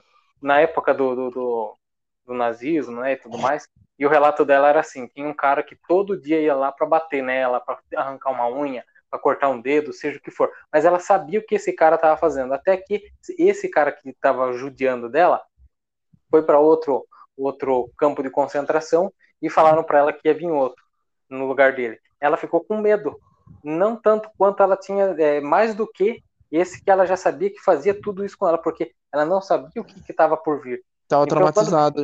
Quando, quando, vem, é, você pode ver que um governo permanece, é porque tem medo do novo. E às Sim. vezes o novo pode ser ruim ou bom, você não sabe. Sim. Por exemplo, pessoas estão falando que o Lula é o bom velhinho que vai salvar o Brasil. Bom, é a mesma coisa que voltar com uma ex, com um ex. Isso. Então, você quer alguém de esquerda, pega outro, mas não pega alguém que você já sabe que fez. Já ex é, é cometeu o mesmo erro novamente, exatamente. Entendeu? Porque assim, tende-se a, a pessoa não muda, tende-se a sempre ser os mesmos atos. Se teve corrupção no governo dele, dependendo dele ou não, mas ele permitiu, tanto que a Dilma falam que foi golpe, mas ela saiu por conta de permissão de, de golpes, de, de, de, corrupção, mesma coisa que colocar ela novamente lá no governo e você falar assim, ah, mas ela permitiu corrupção novamente? Caralho, Sim. você tava esperando o quê? Porra, você entendeu? É a mesma Exato. coisa. Tá ruim o Bolsonaro para algumas pessoas, para outras, então vai falar assim, então vai reeleger o cara se tá ruim para você? Você vai esperar o que que nessa outra é, próxima vez ele vai ser melhor? Não, ele vai ser exatamente da forma que ele está sendo agora. Exato. Entendeu? Então, aí depende de você se está gostando do governo dele ou não. Só que você tem que pôr uma balança que o governo dele teve essa pandemia, e por intermédio dessa pandemia teve várias variações no mercado e tudo mais. Mas daí depende, Pedrão, da pessoa analisar, ou ela ah, já não. tem um pré-julgamento. Mas a pessoa geralmente não quer analisar, esse é o problema. Ela não é. quer. Porque ela não quer perder a razão que ela acha que tem, entendeu? Aí é a ignorância que eu falei para você, entendeu? Sim, mas é esse o mal da internet e das redes sociais hoje em dia. Ela, ela deu voz para muita gente que não navega, naufraga na internet, não sabe. São vozes da minha cabeça, entendeu? É. Uhum. Hoje você vê muito disso. Hoje você. Eu até. Eu, cara, eu até. Tem um tempo que eu quis excluir minha conta do, do Facebook porque é. me estressava, cara. Você entra lá no. É, igual uma mulher que apareceu lá hoje em dia, esse, essa semana lá. É. Mulher que foi largada no deserto após tentar entrar nos Estados Unidos, é estuprada por coiotes, é espancada, enfim, está em estado grave na UTI. Aí você vê lá umas pessoas é, tentando entender o lado da mulher, outras pessoas criticando a mulher, outras pessoas criticando os coiotes e outras pessoas colocando a culpa no, no presidente. Por não ter abraçado. O país está um caos e a culpa é dele, e devido a esse caos que ele criou, as pessoas estão fugindo do país. Então, a culpa da mulher ter sido estuprada lá naquele deserto é dele. Então, você tá vendo o nível que tá chegando? É aquilo lá, Pedro. É, Você vai apontar a culpa para quem é mais viável, nunca para você, né? Então, se o seu ponto de vista é atacar alguém, se você tem a oportunidade de vou atacar, você pode ver qualquer matéria, você pode, é, tanto que eu tava vendo no Facebook, policiais matam bandido, É a tendência já da matéria. entendeu? Aí você vê, policiais Mas não. salvam inocentes. Você tem Detalhe. que ver. Policial mata suspeito, não é nem bandido, É, é suspeito. suspeito. Aí eu falo pra você, a pessoa que escreveu essa matéria, quando tem uma discussão de relacionamento, chama até a polícia Pra resolver qualquer coisa pipa, que era a obrigação Exatamente. dela. exatamente. Sou a favor da polícia, eu sou a favor. Obviamente, tem coisas erradas em todo Lógico lugar, tem. tem onde tiver pessoa vai ter. Só que assim, Sim. a pessoa que critica da forma que não é, ah, o Bolsonaro mesmo, o Bolsonaro ganhou, cara. Ninguém conhecia o Bolsonaro, quem fez o Bolsonaro foi a esquerda. Exato, de tanto que promoveu. De Exato. tanto que promove- promoveram o cara. Se foi a esquerda que mandou matar ele lá com a facada, tem Só promoveu mais ainda. promoveu mais ainda. Ele ganhou a eleição naquele Porque- dia, pra ter uma noção. Exato. Exato. Porque você tende a ficar ao lado da pessoa que está sendo injustiçada. E ele E estava sendo injustiçado de várias formas. E a turma tomou no cu porque fez isso. Você Exato. entendeu? Exato. Então, Pedro, eu, eu acho que assim, agora nós temos um pouco mais de experiência do que é o governo Bolsonaro. Só que não dá para comparar com o governo que foi ante- anterior, né? Que é o Ah, do- da Dilma, do, do Lula, porque pelo tempo que, que ele teve e também é igual do Brasil Paralelo. A turma estava indagando eles, viu? Vocês não falam nada do governo do, do Bolsonaro? Eles falam, viu? A gente está de olho, não tem como a gente dar uma notícia, é, uma definição do governo dele, sendo que está no meio. Você entendeu? Quando acabar, por isso que eles dão definições de governo do Lula, da Dilma, que já passaram. Agora É. não tem como. O- os números, o, a doa quem doer, Gabriel, sabe? Mas os números falam por si. Quando a Dilma saiu e o Temer ficou um ano e meio no governo, o Temer não é. Eu gosto dele pelo jeitão dele, não pela política dele. Mas um ano e meio que o país ficou no- na mão dele, eu lembro até hoje, cara, o PIB cresceu um e meio depois de 10 anos, alguma coisa assim. Aham. E- ou seja, o Temer, cara, o Temer que é o que? PSDB ou PMDB, não sei. Enfim, aí ele passou o governo pro Bolsonaro, os números são otimistas, falem o que falarem, mas os números não mentem, cara. Não tem Mas sabe o que como. eu, eu achei mais engraçado na época do Temer? Era não que... renunciarei. As Não, mãos. então, quem que tava falando pra ele sair era quem colocou ele lá. Isso, Você entendeu? Exato. Porque se você votou na Dilma e você sabia que o Temer era o, o vice-presidente, você colocou ele lá. E como exato. você tá pedindo pra tirar sendo que você que mandou? Aí você ia ver, era a Perfeito. pessoa de esquerda, cara. E eu falava, meu Deus do céu. É a mesma coisa que o Mourão ah, é, assumir por qualquer coisa que aconteça com o Bolsonaro. E a direita ele- querer tirar ele. Não, tem que tirar o Mourão. Porra, Isso. você entendeu? É Perfeito. foda, é foda, cara.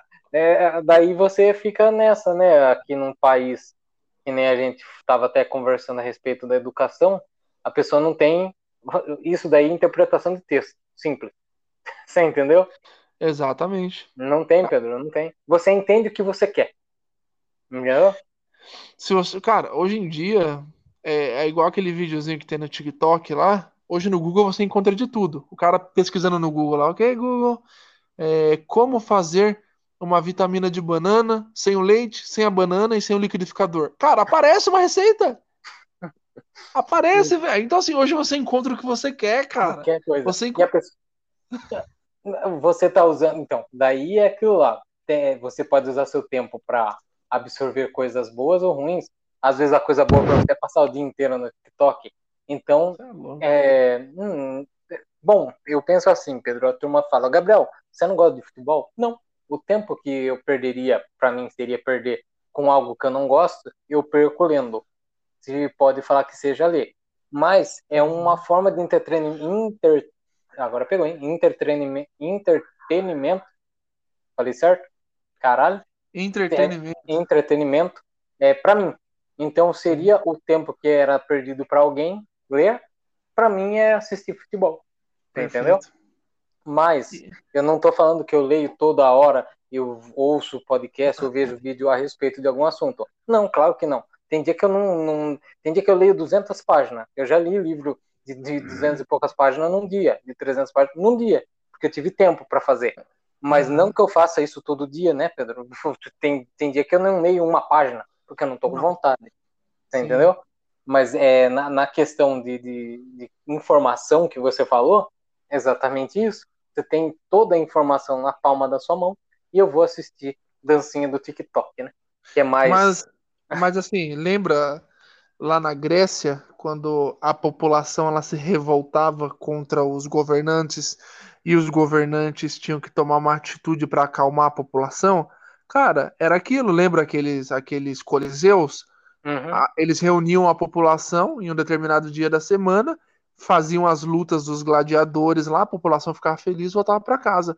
Ou seja, o futebol é a, gladi- a gladiação que acontecia lá atrás moderna, distração para o povo. Enquanto eles estão fazendo algumas coisas, o povo ele está preocupado com TikTok, com futebol, com reality show que a pessoa não ganha nada, muito pelo contrário, ela ganha uma conta de luz ali, porque ela está usando energia para. Assistir. Enfim, e enquanto isso, o governo lá atrás, eu vi ontem uma matéria, o prefeito de São Paulo vai ter um reajuste de 30% esse mês no salário dele, e o salário mínimo subiu quantos por cento?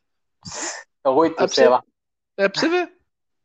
E, e o problema do presidente, e o cara, pra mim, cara, podem falar que eu sou radical, mas tem que jogar uma bomba e começar do zero, cara, não dá. Porque É, tá tudo, tá tudo, aquele câncer que se espalhou, tá com metástase já, tá tudo contaminado, cara, tá tudo contaminado. já era. Já era, É. já era. Viu? Você- é, tem- eu não lembro quem falou, mas disse que quando o, o, o Tiririca falou isso aí. Ele falou: ó, você entra no, no, no primeiro mandato dele, ele não sabia nem bem dizer onde era o banheiro lá dentro, Sim. entendeu? É, E eu não tô falando que foi bom ou ruim, eu tô falando que ele falou, entendeu? A experiência Então, sim. É, é, se você for ver, é, você, é, é um jogo lá. Ah, Bolsonaro, ele liberou tal coisa.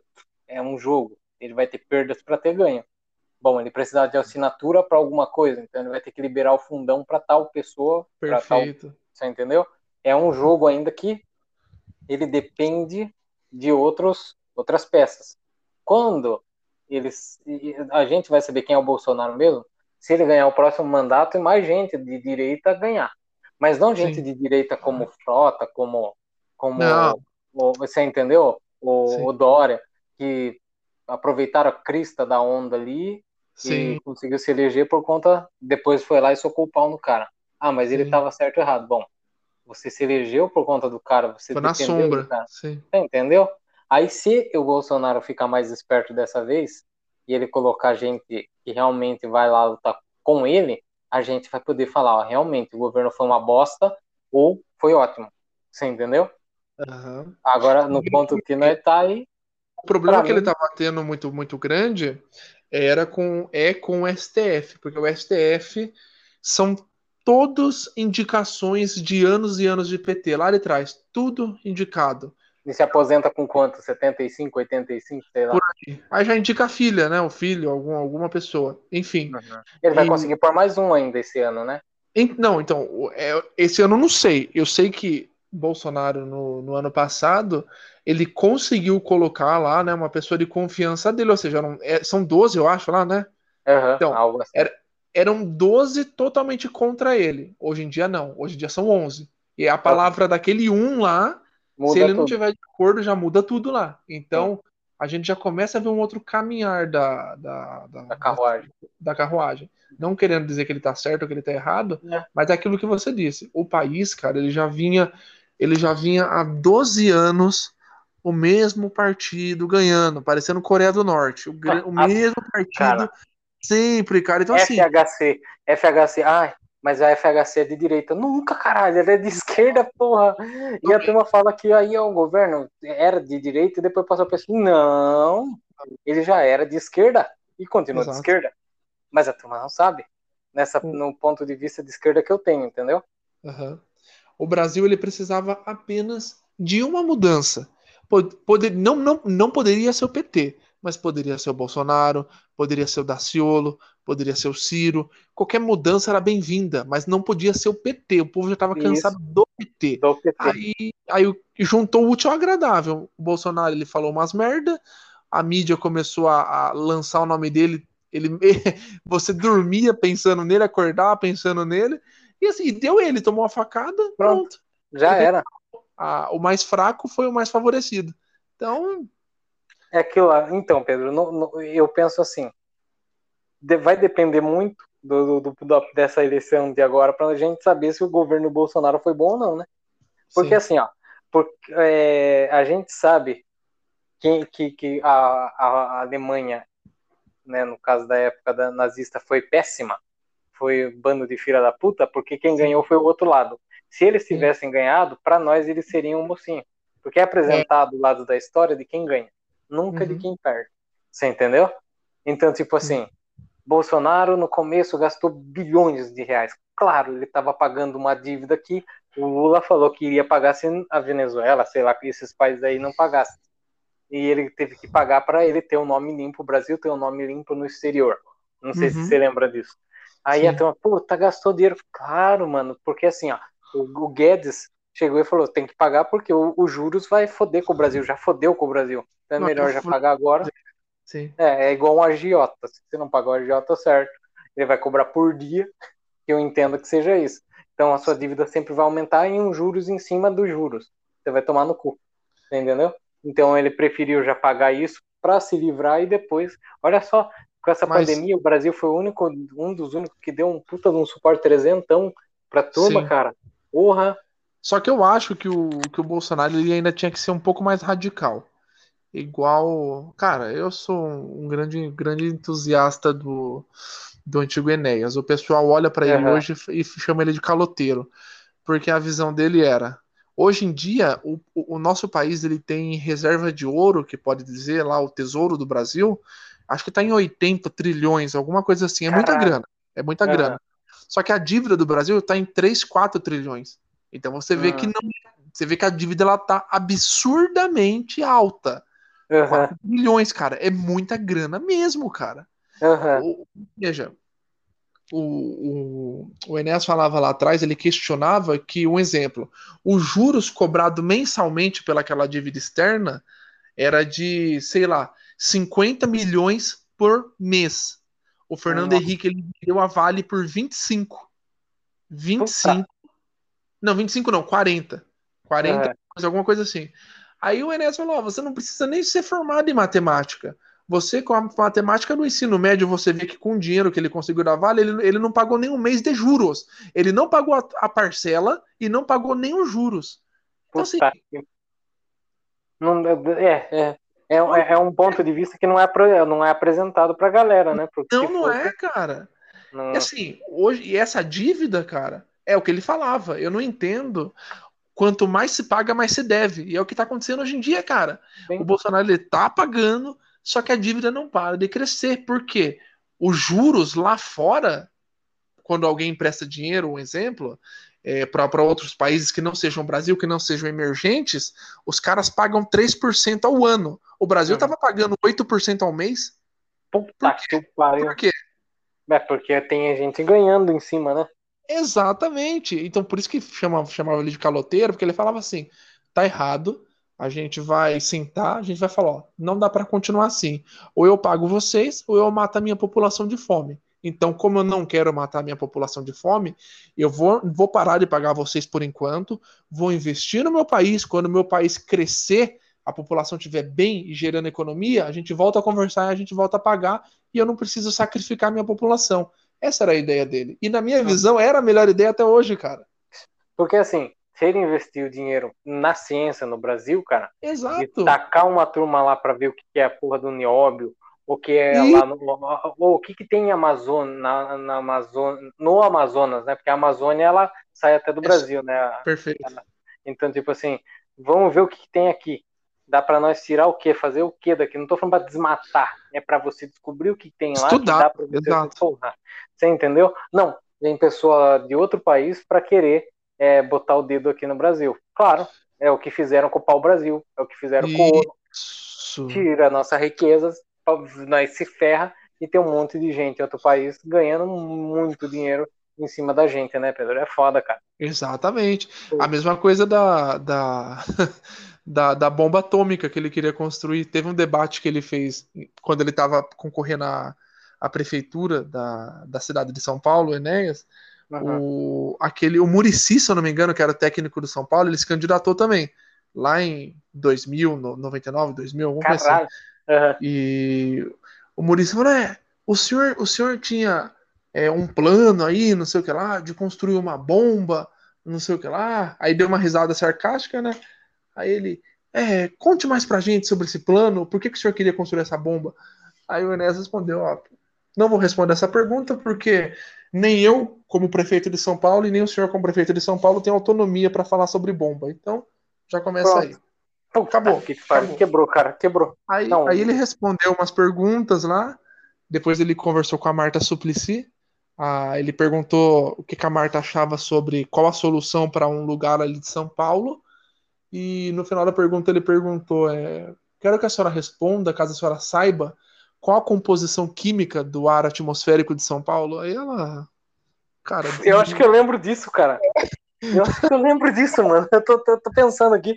Eu acho que eu lembro disso. Se você não conhece nem o ar da. É, da, da ele, vai... ele, ele falou: eu vou fazer três, é, vou fazer três perguntas é, para a senhora. Ela, ah, você não pode. Ele falou: tá bom, vou fazer as três e a senhora escolhe qual a senhora quiser. Aí ele fez, incluindo essa do. Mas resumindo, a gente até, até com o Gui conversando, cara, a bomba não é para você, não é para você fazer igual os Estados Unidos fez, jogar em outro país, não. A bomba é para eles olharem para a gente e falar, rapaz, o Brasil ali, ó, é gente grande. Porque o Brasil senta na mesa lá fora, senta à mesa lá fora, como uma criança. Enquanto é. a Rússia, os Estados Unidos, a China podem explodir, explodir 100 planetas terras pela quantidade de bombas que, ele tem, que eles têm, o Brasil, cara, tá com aquela posezinha de pacifista, ah. de não sei o que. É bom, é bom, porque ele tem aliança de todos os lados. Mas, cara, a gente não tem defesa nenhuma. A nossa, nosso exército não aguenta três horas de tiro, não tem munição, cara. Mas... Os Estados Unidos tem 3.900 é, bombas nucleares, pelo menos Olha que só. eu tenha visto lá. E a China tem 390. Você é louco, cara. Agora, ó como. Tá. Você vai falar assim, pô, então se os Estados Unidos entrar em guerra, ele ganha porque ele tem 3.900. Não, porque se passar uma dessas 390 da China, vai dizimar, dizimar uma cidade dos Estados Unidos. Você Sim. entendeu? Então, tipo assim, porque um não ataca o outro? Não é pela quantidade, é por ter. Simples assim, que nem você falou. Sim. Só de você ter. Causar pressão. é, eu tenho. Que nem aqui, Aramar, perto de, de Jorge, eles retiram urânio para fazer é, bateria. Mas se enriquecer um pouquinho mais, eles conseguiriam fazer uma bomba nuclear. Né? Sim. Né? Não que o Brasil não conseguiria, ele tem o potencial. Tem, com nossa. Pra caramba, cara. Eu me lembro que na escola eu perguntei na, na, tava tendo uma apresentação lá, daí eu não sei, era alguém do exército, eu acho que é da marinha, né, aqui. Aí perguntou assim, vocês têm alguma pergunta? Não sei o que, eu falei, tenho. Por que, que vocês não enriquecem urânio a ponto de fazer uma bomba nuclear? Não responderam. Olha aí, falou, tá vendo? Que filha da puta, como esse moleque aí sabe, né? Mas quem tinha mandado fazer essa pergunta foi alguém. Só que ele não teve é coragem mesmo? de perguntar, foi? Ele não teve coragem de perguntar e eu levantei o braço para perguntar. Nossa, cara. Tá vendo? Aí eu falei, eu, tá vendo como que o Gui é manipulador? e a bomba, cara, ela em um nível macro, em um nível nacional, ela funciona na mesma questão do armamento. Uhum. O bandido, se ele sabe que, que, a, que a população ela tem um acesso à arma de fogo, cara, ele vai pensar mil vezes em pular dentro do seu quintal para te assaltar. O bandido no trânsito, hoje em dia, como que ele olha o trânsito? Ele fala, cara, tem duas motos no semáforo e mais cinco carros. A probabilidade de, de uma daquelas pessoas estarem armadas é de menos de 1%, e a probabilidade de ser um policial ali indo para casa é também de menos 1%. Ou seja, ele tem quase, quase 100% de chance de realizar o assalto é com êxito. E ele sabe disso. Agora, se é um país onde ele sabe que a população tem acesso, ele vai falar: caramba, e se esse carro que eu vou assaltar o cara tem arma? Não, pior, aí ele pensa. E se o cara do lado tem uma arma? Não. Porque E se o um- pedestre que tá passando do lado lá tem uma arma? Ou seja, ele não vai assaltar, porque reduz a, a segurança dele. Então, Pedro, você pegou num ponto aí que é foda, cara, porque, tipo, quando teve aquela votação lá pra, pra, pra a população decidir ter arma ou não, e daí meu pai teve que se desfazer de duas armas que ele tinha, é, o que que aconteceu? Ele falou uma coisa exata. Quantos bandidos você acha que foi dos homens que foi devolver a arma lá pro governo? Exato. É, desarmou a população e hoje, você entendeu? Bom, é, é, a, a, a- primeiro pensamento ali de, de, de, de, de, fazer isso é aquele lá que chama o Bolsonaro de, de- como que é comunista? Não é. Ai, ele é como que é nazista? Não é nazista? É, gen- ah, esqueci, cara. É fascista. É, Fascista, um, sim. do- um dos termos do, do fascismo, uma das primeiras coisas que faz o fascismo é desarmar a população. E é o que ele não faz, né? Ele quer armar. Então, como que você vai chamar um cara de fascista sendo que ele já faz ao contrário do que é o fascismo? Perfeito. Fascista seria o governo anterior que retirou, É, exatamente. Porque assim, eu, eu me lembro que estavam discutindo, ah, mas é, eu não vou querer ter arma, mesmo podendo ter. Tá bom, você É não quer não ter, ter. você Exato. entendeu? Você tem a opção. Agora, o governo ter, tirar a sua opção de algo que você queira, aí é o fascismo. Que é impor, o fascismo é impor uma ideologia. Você tem que fazer aquilo e você não tem como você não viver se você não fizer isso ou aquilo. Se eu tiver uma arma em casa, e ainda mesmo que o Bolsonaro ele flexibilizou um pouco ainda para você ter uma arma em casa. Tá difícil. mas digamos que sem ainda com essa flexibila- flexibilização eu se chegar aqui um policial e ver que eu tenho uma arma em casa eu vou preso. Teve um cara lá que montou um cano colocou uma bola de chumbinho de, de- um- uma bola de rolemã dentro desse cano e uma um uma compartição né, um- que tinha um pouco de pólvora se você puxasse a porta destrancasse a porta e abrisse eh, funcionaria como uma arma de fogo e foi o que Caramba. aconteceu. O cara tentou roubar, abriu a porta, tomou essa bolinha de rolemã no peito, entrou e matou o cara. O dono da casa foi preso. Por quê? Porque falou que ele tinha uma arma dentro da casa. Aí o cara que morreu, bom, falou mais do cara que morreu do que o cara que estava defendendo as suas, os seus bens. Você entendeu? Então eu penso assim, só na base de ter desarmado pessoas de bem, porque pessoas que são ruins têm arma em casa para fazer maldade, não para se defender, porque quem tem arma hoje é para fazer maldade, não é para defender ninguém não.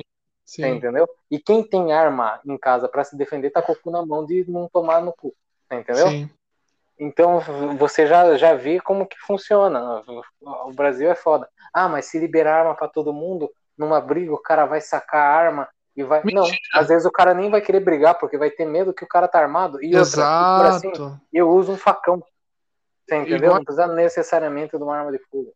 Igual a gente estava falando da gestão do, do atual presidente contra as gestões antigas, os números falam por si, cara. O desarmamento ele aconteceu lá no- em 2000, 2002, 2003, por aí, né?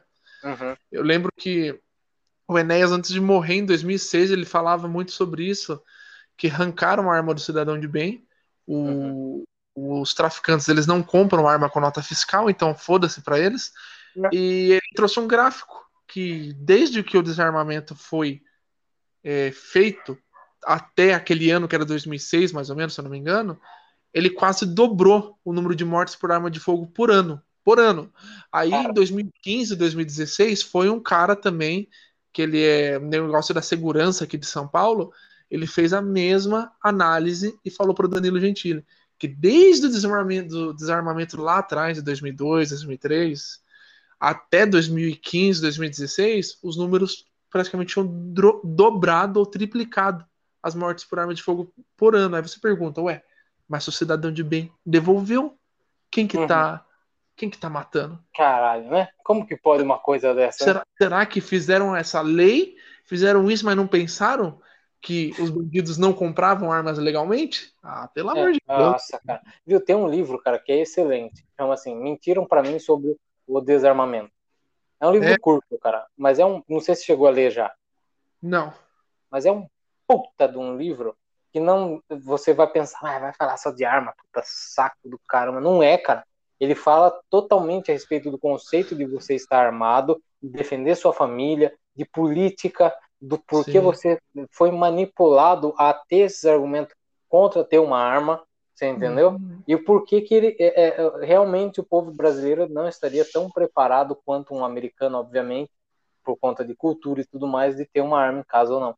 Então, é um livro que eu vou falar para vocês, se vocês puderem ler, até tem audiobook, se quiser. É que eu comprei o livro e eu gosto de ler, entendeu? Aham. É, mas dá pra ouvir audiobook e tudo mais, tem no YouTube. Mentiram pra mim sobre o desarmamento. Acho que deve ser umas três horas de audiobook, ele não, não sei. Eu, não- eu cheguei a ler, mas de pelo tamanho do livro é curto, entendeu?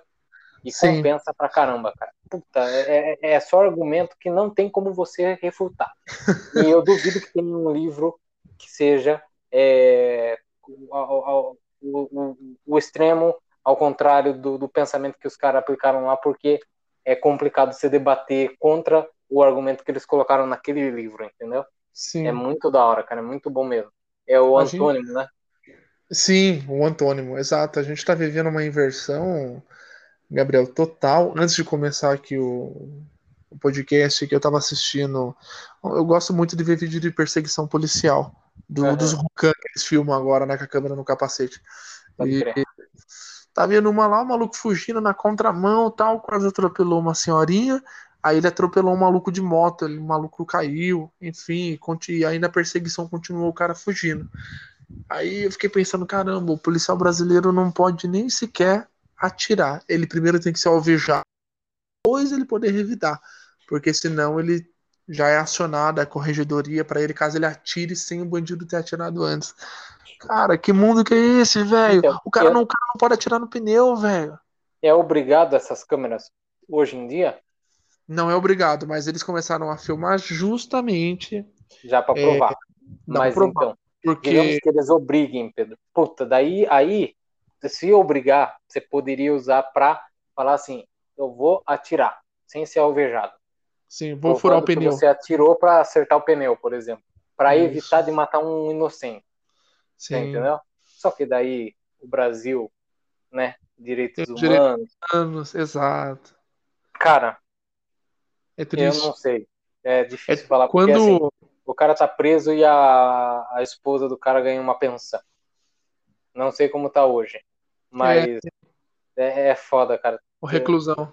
É, não, não vou falar de um caso que teve aqui em Georgia que eu, que eu, que eu sabendo que da gente dar o nome aí, daí não- vai poder pôr aqui, né? Mas tem bastante. É, a gente, a pessoa ganha mais do que a gente que tá trabalhando. Mas por quê? Ah, porque meu marido tá preso. Ele fez tal coisa aí e ferrou, entendeu? E daí Sim. eu mereço ganhar mais que um salário mínimo. Eu acho que na época tava em torno de 1.400, sei lá se é, já parou essa putaria, porque eu acho que é uma putaria. É que lá, é pro- só, só se proíbe coisas que não é viável para a pessoa. Por exemplo, por que, que é proibido maconha hoje em dia? Ah, porque é um alucinógeno e tudo mais. Também. Mas é, tem um, a questão do mercado, que é o que a gente estava conversando, eu acho. Não sei, acho que foi com você com o Gui, que, eu- que, que, no caso a pessoa consegue fazer a maconha, aí na- é, cultivar maconha na própria casa. Aí Sim, a pessoa não vai querer usar o cigarro, não vai gastar dinheiro com cigarro, porque ela mesma vai conseguir cultivar. E vai ter um monte de microempreendedores, porque nem todo mundo vai querer cultivar. E o governo não vai ganhar dinheiro com isso. verdade. Sim. Então você vai, porra, Não é ah, rentável pro não é governo rentável porque ele não tem um imposto em cima do cigarro que vai Ele ser vendido. controlar, exato. É, entendeu? Na questão, tô falando financeira. Aí, na questão se vai fazer bem para a saúde ou não, se deixa a pessoa louca ou não, aí é ideológico, aí cada um tem a sua opinião. Mas na questão financeira, eu acho que seria por conta disso. Entendeu? Uhum. Porque a pessoa conseguiria fazer na própria casa e o, o, o governo não conseguiria ganhar nada com isso. Você Exato. Um Exato. ponto de vista, né? Mas, Não, mas que tem todo- do céu, agora que já é 10 e meia, mano. Já não vamos finalizar então aqui. O Gui nem voltou mais, cara. É, ó, e olha que ele tem que passar a noite acordado, né? Não. Ele, ah, ele mandou falta de um sapo lá, cara. Nossa, ele tá fazendo ronda lá no serviço. Então. Mas beleza, então, Gabriel, vamos finalizar aqui. Vamos. E daí nós, da próxima, se puder trazer mais convidado aí, como o Moura, para falar a respeito de um tema um pouquinho mais complexo, sendo que Sim. amor e política que acabamos falando aqui é complexo pra caralho também, e Ah, não é. que tudo, eu falo por mim, tudo que eu falei eu não assino embaixo, porque eu, agora eu já sou outra pessoa, então é aqueles caras que não gostam de, de assumir nada, né? É, fica fugindo. Ficar fugindo nessa. Fala e depois sai fora do que falou. Vou, vou- vou dar uma de Guilherme aqui, né? Só provoca, só. Abujão. A buja. Mas beleza, Gabriel. Ó, Beleza, meu querido. Então, valeu pela, pela, pelo papo. É sempre um prazer igualmente. da gente conversar. E ainda bem que nós temos a tecnologia de depois poder ouvir o que nós falamos e, de- e analisar melhor, né? Nossa, nem fale, cara. Mas logo a gente tá aí de novo. Fechou então. Da, da próxima, acredito que vai ser um tema também muito bom. Com certeza. Fechou? Então, Fechou, valeu, Gabriel. Pedrão. Valeu a todos aí que estão ouvindo. Até a próxima. Quer mandar um beijo, um abraço para alguém, Pedrão? Não, não, acho que só pra você só. E, e pro Wesley, né? Não, é, pra você. Não, não, não. pra. Ficou com vergonha, né? Beijão, então. um abraço aí. Um abraço, meu querido. Forte Até abraço. mais, hein? Até mais. Ah, é. E a próxima aí, então, mandar um abraço pro Mouri para ele participar, né? Opa, verdade. Falou. Falou.